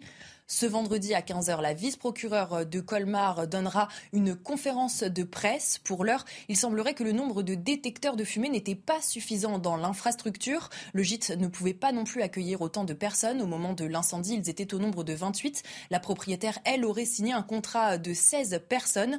Ce jeudi, les enquêteurs de la gendarmerie ont investi le site avec deux équipes de l'Institut de recherche criminelle de la gendarmerie nationale ainsi qu'un laboratoire mobile qui effectue des, des analyses ADN sur les victimes décédées. L'enquête se poursuit. Dans le reste de l'actualité, ce soir, euh, trois policiers du RAID ont été euh, mis en examen pour violence avec arme ayant entraîné la mort euh, sans intention de la donner. Pour rappel, mardi, cinq policiers avaient été placés en garde à vue dans l'enquête de la mort d'un homme de 27 ans en marge des émeutes à Marseille. Ces trois fonctionnaires de police mis en examen ont également été placés sous contrôle judiciaire. Les précisions de Sandra Buisson du service police-justice. C'est dans un centre-ville soumis à des pillages généralisés avec un magasin Footlocker qui venait d'être dévalisé que les policiers du raid sont intervenus à Marseille le soir de la mort de Mohamed Bendris. Une vidéo montre ce qui s'est passé juste avant que le raid n'intervienne à proximité de la victime. On y voit un pilleur prendre la fuite avec un sac rempli de marchandises volées. Selon le parquet, à ce moment-là, Mohamed Bendris, à scooter, poursuit le pilleur pour lui prendre son sac. Le parquet considère que les deux hommes étaient alors en cours d'appropriation frauduleuse, justifiant une intervention pour en interpeller les auteurs. Ensuite, Mohamed Bendris longe la colonne du raid. Il est toujours à scooter, roule à contresens euh, sur le trottoir. Et c'est là que les effectifs du raid sont soupçonnés d'avoir engagé trois tirs, deux tirs de LBD, dont un latin au thorax selon le parquet, et un tir de munitions euh, beanbags qui se fiche dans le scooter. Pour le juge d'instruction, il y a des indices graves ou concordants que ces trois policiers sont impliqués dans ces tirs. Quel rôle chacun d'eux est-il suspecté d'avoir eu Pour l'instant, le parquet ne le précise pas. En revanche, il indique qu'il est trop tôt pour dire si l'usage de la force était alors proportionné ou non et si les conditions d'utilisation du LBD et des beanbags ont été respectées. Pour ça, il va falloir attendre des investigations complémentaires sur des points qui sont cruciaux pour l'enquête. Alors que les poubelles euh, débordent à la gare Saint-Charles depuis euh, plus d'une semaine maintenant, eh le maire de Marseille, Benoît Payan, euh, a pris un arrêté pour que la SNCF procède immédiatement au nettoyage de la gare. Pour la troisième fois depuis le mois de janvier, eh les agents de nettoyage de la gare Saint-Charles sont en grève. Les salaires de certains employés seraient amputés de certaines primes ou de congés depuis plusieurs mois maintenant. En 20 ans, 40% des maternités de proximité ont fermé en France euh, et le mouvement va malheureusement se poursuivre. Un rapport d'un professeur parisien encourage même leur fermeture quand elles réalisent moins de 1000 accouchements par an. C'est le cas dans la petite ville d'Anceny, qui se situe au nord de Nantes, où la maternité qui accueille 600 mamans par an pourrait fermer sa salle d'accouchement en raison d'un poste vacant d'obstétricien pour lequel la direction ne trouve pas de candidat. Reportage de Michael Chaillot. Impossible d'attirer de nouveaux gynécologues obstétriciens pour pallier un départ à la retraite et c'est la fermeture de la salle d'accouchement de l'hôpital d'Anceny qui se profile au 1er novembre. Les conditions de sécurité ne seraient plus réunies. Magali a donné naissance à ses deux enfants ici. Sa pétition pour sauver la maternité a réuni 20 880 signatures en trois semaines. Neuf mois euh, sans savoir vraiment où je vais atterrir pour accoucher. C'est pas neuf mois de, grossesse paisible, mais neuf mois de stress. Euh, c'est juste pas acceptable de faire 40 km pour aller accoucher alors qu'on a fait tous nos suites de grossesse ici. Première solution pour les futures mamans, venir accoucher ici à Nantes.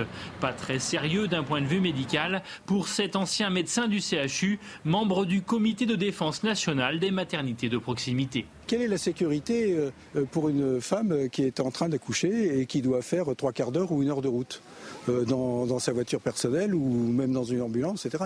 La sécurité, elle n'existe pas. Pour la CGT du CHU de Nantes, la solution doit être trouvée au niveau local à Anceny. On est une, maternité qui est déjà complètement saturée, 4600 euh, accouchements par an.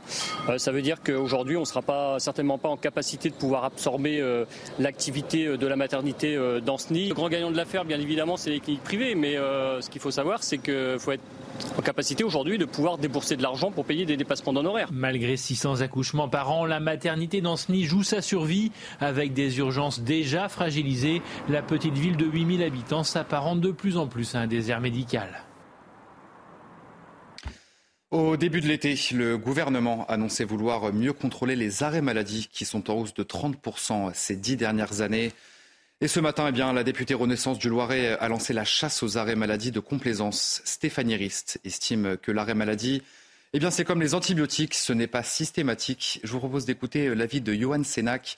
Il est médecin généraliste et selon lui, il y a un vrai travail de fond à effectuer sur les arrêts maladie le gros des dépenses des arrêts maladie, c'est quand même sur des arrêts maladie de longue durée, donc des personnes qui ont des maladies euh, soit très graves, soit des personnes qui, pour qui le retour à l'emploi est extrêmement difficile. les travailleurs bossent de plus en plus longtemps, les carrières sont de plus en plus longues, et on sait qu'il y a des postes de travail pour lesquels ça pose des gros soucis. Je pense par exemple à des travailleurs du BTP, à des aides-soignants. Vous voyez, un aide-soignant qui a 58 ans, qui reste 6 ans pour euh, toucher sa retraite à taux plein, c'est très difficile les dernières années. Donc il faut qu'on puisse avoir un vrai travail de fond pour anticiper, permettre des, soit des postes réaménagés, soit éventuellement faciliter des reconversions, etc. Mais il faut qu'il y ait un vrai travail de fond et pas simplement taper sur les médecins prescripteurs d'arrêt de travail ou laisser imaginer que les médecins prescrivent des arrêts de complaisance, etc. Ce qui, est absolument marginal dans le, dans le problème euh, dont on discute là. Et puis on va évoquer euh, dans ce journal euh, la crise au Niger. La CDAO s'est réunie aujourd'hui au Nigeria. Et les dirigeants de la communauté économique des États de l'Afrique de l'Ouest viennent de décider de mobiliser leurs forces armées pour enrayer le putsch. Les explications de notre spécialiste des questions internationales, Harold Iman. Alors l'option militaire n'est plus écartée. Au contraire, c'est l'option privilégiée désormais. La junte au pouvoir Niger a précipité ce développement car ce matin, ils avaient nommé un gouvernement complet. C'était une gifle directe à la CDAO. Ça voulait dire on ne veut pas vous parler, on ne veut pas rencontrer vos émissaires, on va euh, évoluer seul. C'est l'aventure. Donc, pourquoi parler de l'usage de la force? Eh bien, parce que les huit États membres de la CDAO euh, voulaient interdire les putsch. Hein. C'est les huit moins euh, ceux qui sont putschistes, qui ont des étoiles rouges. Éviter les putsch qui minent la démocratie, le développement, l'investissement dans cette région. Et donc, on avait créé une force d'intervention permanente, euh, une force en attente, comme on l'appelle. Eh bien, maintenant, il faut l'utiliser. C'est le Nigeria qui pousse très fortement en ce sens, qui préside la CDAO en ce moment et qui est véritablement le poids lourd de cette organisation. Et le Nigeria ne veut surtout pas que les Français et les Américains quittent, les soldats quittent le Niger, car les djihadistes auraient vraiment la main haute sur le pays et pourraient attaquer le Nigeria lui-même. Et puis on termine ce journal de la soirée avec euh, ce chiffre inquiétant. 72% des nappes phréatiques sont sous les normales en France, contre 68% le mois dernier. Une annonce faite euh, par le ministre de la Transition écologique, Christophe Béchu, qui précise que 85 communes connaissent actuellement des pénuries d'eau, soit une dizaine de plus qu'il y a une semaine. Voilà, c'est la fin de votre euh, journal de la soirée. Je vous retrouve euh, comme tous les soirs, comme toutes les nuits plutôt, euh, à minuit sur CNews pour l'édition de la nuit. Et si vous n'étiez pas devant CNews à 21h15, eh bien nous rediffusons l'interview de Barbara Klein qui recevait Frédéric Bizarre, président de l'Institut de santé. Donc rediffusion de cette interview et je vous retrouve à minuit. À tout à l'heure. Nous accueillons ce soir Frédéric Bizarre. Bonsoir. Bonsoir. Merci d'être avec nous. Vous êtes professeur d'économie et président de l'Institut euh, Santé, spécialiste donc des questions de protection sociale et de santé. Avec vous, on voulait aborder ces différentes actualités. Hein. La première aujourd'hui concerne les médicaments. Euh, le remboursement des médicaments a coûté près de 26 milliards d'euros à la sécurité sociale et l'organisme, dit-on, va devoir faire des économies. Pour cela, c'est la franchise médicale hein, sur les médicaments qui pourrait augmenter et coûter 50 centimes de plus par médicaments aux patients. On entend les pharmaciens hein, euh, qualifier cela d'un impôt supplémentaire euh, pour les patients. Est-ce que c'est comme ça que vous le voyez également? Oui, ils ont globalement raison parce que ce n'est pas une mesure de santé publique, c'est une mesure purement budgétaire. Mmh. C'est-à-dire que Bercy avait annoncé qu'il euh, qu'il souhaitait faire 10 milliards d'économies. Vous savez qu'on rentre dans un, une période d'exercice budgétaire à la fois de l'État et de la sécurité sociale avec le projet de loi de financement de sécurité sociale. Et donc euh, Bercy est à la manœuvre et, a besoin de 10 milliards d'économies sur ces deux budgets et a dit que la santé serait une des variables d'ajustement. Donc là, on a eu le, les, dents avec, euh, on est passé de, 70% à 60% euh, de, remboursement par la sécurité sociale. Et donc on a un deuxième transfert, puisqu'en fait c'est un transfert financier, hein, c'est pas une dépense supplémentaire, c'est un transfert de l'assurance maladie vers les particuliers avec un doublement de la franchise. Je pense que parmi les téléspectateurs, aucun n'est au courant qu'il y a une franchise mm. médicale sur les médicaments de 50 centimes parce que tout ça est assez vicieux parce que c'est n'est pas du tout transparent. C'est on vous fait payer ou vous ne payez pas parce qu'il y a le tiers payant quand vous allez à la pharmacie, mais plutôt que de vous rembourser euh, une somme X, on vous rembourse une somme X moins 0,5 centimes et donc maintenant moins 1 euro si cette mesure est appliquée. Alors, d'abord, cette mesure, elle est très efficace sur le plan budgétaire. Parce que c'est un peu comme quand vous passez à la pompe à essence. Enfin, je veux dire, ce sont des, sont des consommations contraintes. Mmh. Euh, donc, en fait, on va moins bien vous rembourser de 50 centimes, ce qui fait à peu près 600 millions d'euros. Euh, donc, ça, budgétairement, c'est très efficace pour Bercy, mais c'est en rien une mesure de santé publique. Euh, on, on l'habille évidemment, et c'est le jeu classique de dire on veut responsabiliser les Français. Mmh. Mais depuis 20 ans, ce qu'on a fait, c'est d'essayer en fait de faire croire aux Français que la santé était quelque part gratuite parce qu'on ne voulait pas de reste à charge. On a même été jusqu'à zéro reste à charge sur les lunettes. Mm. Donc là, le gouvernement est un peu pris au piège d'une, de, sa propre politique, mais d'une politique qui est menée depuis 20 ans.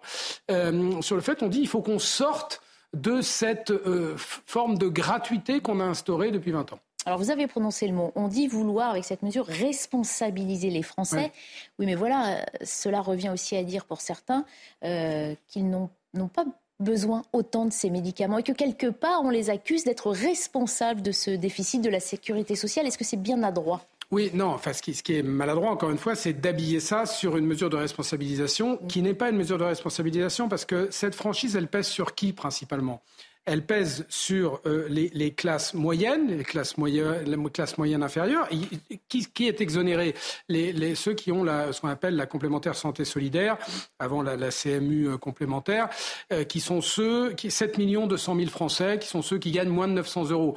Je rappelle qu'il y a 9 millions de Français qui sont considérés comme pauvres, c'est-à-dire avec un revenu inférieur à 1100 euros, 60% du revenu médian. Donc on voit que parmi les pauvres, il y en a qui vont payer cette, cette franchise. Et puis, y a tous ceux qui ne sont pas considérés comme pauvres, mais qui ne sont pas riches non plus. Donc pour eux, c'est euh, au total 600 millions d'euros qui vont quand même peser sur 2024 en plus dans un contexte économique qui est très particulier. On a vu que depuis 18 mois, il y avait une baisse de 11% de la consommation euh, euh, euh, des, des, biens primaires, notamment de l'alimentation, parce qu'on a eu une très forte hausse de l'inflation, ce qu'on n'a pas vu depuis 40 ans.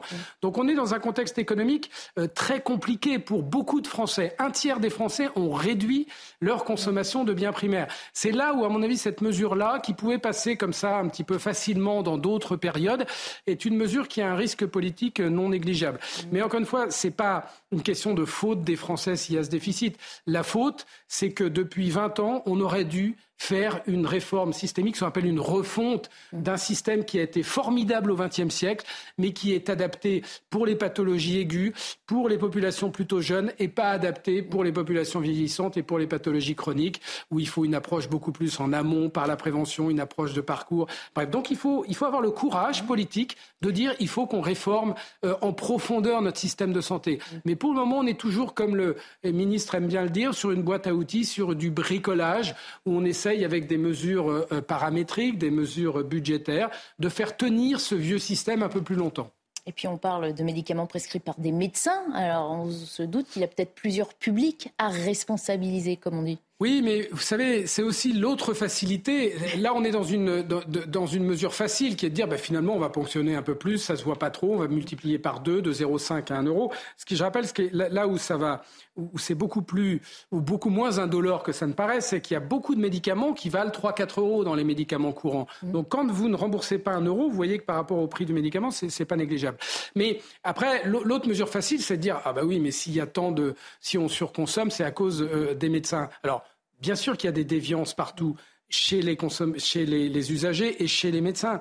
Mais euh, penser que euh, tout d'un coup les médecins deviendraient déviants et, seraient trop faciles à la consommation. Bon, non, plus, mais non, mais surtout que partager peut-être les, les, raisons. Mais c'est ce qui se passe d'ailleurs, puisqu'il y a eu des. non, mais euh, sachez que sachez que pour parce que Bercy décide et, euh, la CNAM, c'est-à-dire la Caisse d'assurance maladie, l'assurance maladie, et euh, Ségur, le ministère de la Santé, exécutent. On est un peu dans, une inversion des rôles où on devrait avoir une, euh, une, une politique de santé qui qui pilote un peu l'ensemble des acteurs de santé, y compris les, patients. Mais en fait, on est juste sur une approche purement comptable, sur une gestion comptable de la santé depuis 20 ans.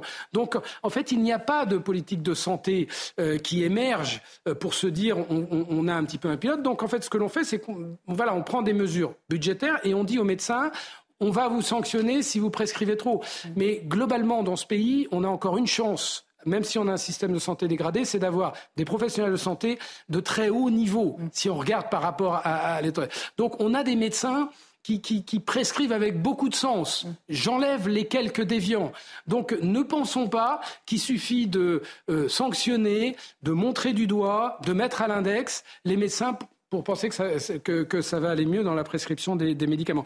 Ce sont des mesures globales qu'il faut prendre, mais d'abord, il faut euh, avoir une action en amont parce que sachez que quand on consomme un médicament, c'est qu'on commence à avoir une forme de dérèglement de, de maladie et donc on a besoin d'agir. Le mieux, c'est d'essayer d'entretenir ce capital santé le plus longtemps possible. C'est ce que font certains euh, euh, pays qui s'en sortent mieux, c'est-à-dire de réduire la pression sur la demande de soins. Mmh. Parce que ce vieillissement de la population, mécaniquement, il met une pression très forte sur le système de soins. Donc il faut passer d'un système de soins à un système de santé.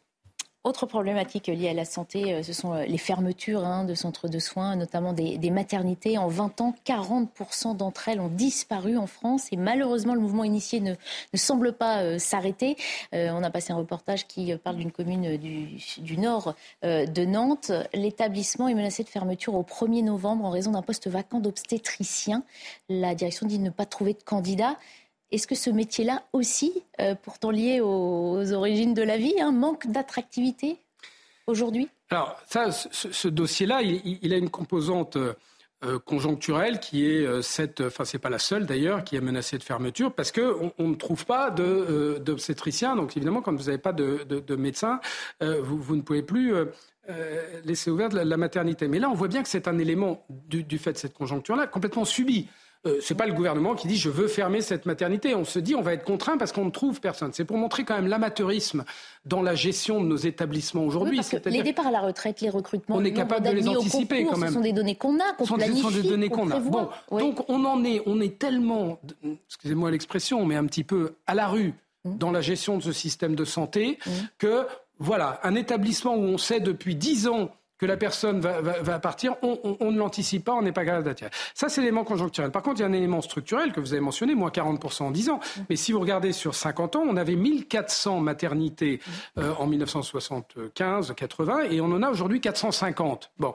Donc en fait, on a beaucoup rationalisé le nombre de maternités, notamment en les classant en trois niveaux en fonction du, du facteur de risque euh, de, l'accouchement, niveau 1, niveau 2, niveau 3. Donc on a fait l'essentiel du travail aujourd'hui. Donc en fait, euh, alors on peut, euh, tout de moins, on peut avoir une politique de santé qui affine encore euh, ce réseau-là. Mais globalement, on a fait l'essentiel du travail. Donc, ce qu'il faut aujourd'hui pour le ministère de la Santé, mais encore faut-il, encore une fois, avoir une politique de santé, encore une fois, avoir une stratégie, c'est conforter ce réseau-là, euh, parce que je rappelle que certes, on a une baisse de la natalité, mais ça devient un vrai sujet national de savoir est-ce qu'on veut se contenter de cette baisse de la natalité. Vous savez que le solde naturel est aujourd'hui nul. Il était de 150 000 personnes il y, a, il y a encore deux ou trois ans, il est quasiment nul aujourd'hui, du fait de la chute de natalité. Donc c'est sûr que si on ferme les maternités ou si on laisse fermer les maternités parce qu'on pense qu'il va y avoir une baisse de natalité, si vous voulez, on, est en train d'entretenir un mouvement qui, je pense, est un mouvement qui n'est pas du tout bon pour le pays. Donc là aussi, ça nécessite d'avoir euh, de, refonder ce système de santé en rendant attractifs les lieux de soins. Ce qui se passe aujourd'hui, c'est qu'on a mercenarisé les professionnels de santé parce que les lieux de soins ne sont plus du tout attractifs. Il y a plusieurs raisons à ça, mais il y a une raison dominante, c'est l'hyper-techno-structure qu'on a mis, l'hyper-bureaucratie qu'on a mis. On est passé d'un système qui était très médicalisé dans son organisation, avec des professionnels de santé qui avaient la main sur l'offre de soins, sur un système qui est devenu hyper-bureaucratisé. Il faut revenir à un équilibre entre les deux. Si vous voulez, on a un mouvement de balancier qui est beaucoup trop fort. Et malheureusement, c'est pas trop ce qu'on voit ces derniers mois, où on a la technostructure qui, quand même, a la main ferme sur ce mouvement-là et on voit que ça ne, ça ne cesse de dégrader le système. Il y a un rapport un récent qui encourage la fermeture des maternités quand elles réalisent moins oui, mais, de 1000 accouchements. Est-ce que on est là à la santé, à la petite économie? C'est sympathique, mais en fait, si vous voulez, on voit bien que le gouvernement... C'est dramatique, vous voulez dire plutôt Non, mais je veux dire, enfin, il y a une, une personnalité qui est un, professeur de médecine. Parce que de fait, les Français voient les maternités... Si vous voulez, on commande des rapports pour euh, mener des politiques. Si on veut fermer euh, les maternités, qu'on le dise. Je suis pas sûr qu'à ce niveau-là, euh, encore une fois, avec un réseau de 400 euh, maternité. Donc en moyenne, ça fait 1500 accouchements euh, par euh, maternité. On a défini trois niveaux de facteurs de risque. Je, enfin, je, suis même convaincu, mmh. euh, pour différentes raisons, notamment pour des raisons économiques, c'est que vous savez que c'est, c'est un rapport entre proximité et qualité. Mmh. Hein, ce qui est dit, c'est que oui, la proximité, c'est bien, mais s'il y a trop de proximité, il y a moins d'accouchements par euh, établissement, et donc il y a moins de qualité, parce qu'on sait que plus on fait un geste, plus on le fait avec de qualité et sécurité. Euh, bon, mais sauf que là, on, on, a suffisamment réduit. Globalement, il faut peut-être affiner la chose. Donc, je, je crois que ces rapports qui, d'une personne, euh, euh, euh, qui, qui, recommande de nouvelles fermetures nécessite un travail un peu plus approfondi, un peu plus collectif. Je pense que l'intelligence collective euh, dans pour repenser le système de santé, c'est ce qu'on fait à l'Institut Santé avec des gens qui pensent pas la même chose, qui n'ont pas les mêmes qualifications, pas les mêmes compétences. C'est quelque chose d'important. C'est pas simplement une compétence médicale, c'est une compétence globale qu'il faut pour mettre ça. Et là, il faudrait que le, gouvernement passe à cette réflexion d'intelligence collective. Mhm. Euh, mais en tout cas, on, le voit, c'est quelque chose de très sensible pour, le, euh, pour le, les usagers. On voit qu'il y, a des, il y a des pétitions, il y a des choses. Donc si on prend une mesure telle que la fermeture d'une maternité, il faut que ça soit, je pense, intégré à une politique de santé globale qui soit convaincante pour l'ensemble de la population. Et s'il y a quelques mécontents, ce n'est pas très grave. Mais là, on n'a rien de convaincant. Mmh il nous reste quelques minutes à peine, deux, euh, pour euh, commenter cette déclaration de la députée Renaissance du Loiret, hein, qui ce matin a lancé la chasse aux arrêts maladie de complaisance. Elle dit l'arrêt maladie, c'est comme les antibiotiques, ce n'est pas systématique. Du coup, là aussi, beaucoup de remous hein, de médecins généralistes qui se trouvent euh, humiliés, injustement traités. Et puis surtout, une réflexion plus large peut-être à mener dans le monde du travail, où il faut peut-être mieux prendre en compte aussi la pénibilité de, de ces salariés qui avancent en âge. Mais on récolte ce qu'on a semé. Euh, pour les arrêts du travail. Vous savez qu'on a, on a détruit la médecine du travail en une vingtaine d'années. On a rendu la médecine du travail totalement inopérante, totalement inefficace. Donc, euh, vous rajoutez à ça un vieillissement de la population euh, active, une absence de stratégie de prévention. Donc, il est assez logique mhm. euh, que l'on voit quand même une hausse de ces arrêts de travail. Mhm. Donc, j'ai envie de dire à, à, Madame Rist, c'est pas très bien. Encore une fois, il y a toujours tout, tout, tout est, améliorable, y compris la, la, la, prescription des arrêts de travail. Enfin, le comportement des médecins est, un déterminant infinitésimal par rapport à des déterminants majeurs qui sont l'absence de médecine du travail en France, qui est le vieillissement de la population, qui est l'absence de, euh, en fait, d'intégration de la santé au travail. Mm. c'est culturel aussi, hein, c'est le fait. Donc il y a toute cette politique-là à mener pour essayer d'inverser cette euh, euh, tendance-là. Mais c'est un petit peu comme la franchise sur les médicaments. on n'est pas à l'ère de la refondation. On est à l'ère d'une communication sur la refondation mais pas à l'air sur le fond de la refondation. Donc, pour le moment, on bricole avec des mesures temporaires pour repousser à un petit peu plus tard euh, cette réforme structurelle. Merci beaucoup de nous avoir euh, éclairé euh, sur ce système de santé, lui aussi vieillissant comme la population. C'est malheureux et on va tenter de croire qu'on va trouver des moyens de le sauver. Frédéric Bizarre, je rappelle, vous êtes professeur d'économie et président de l'Institut Santé. Merci d'avoir participé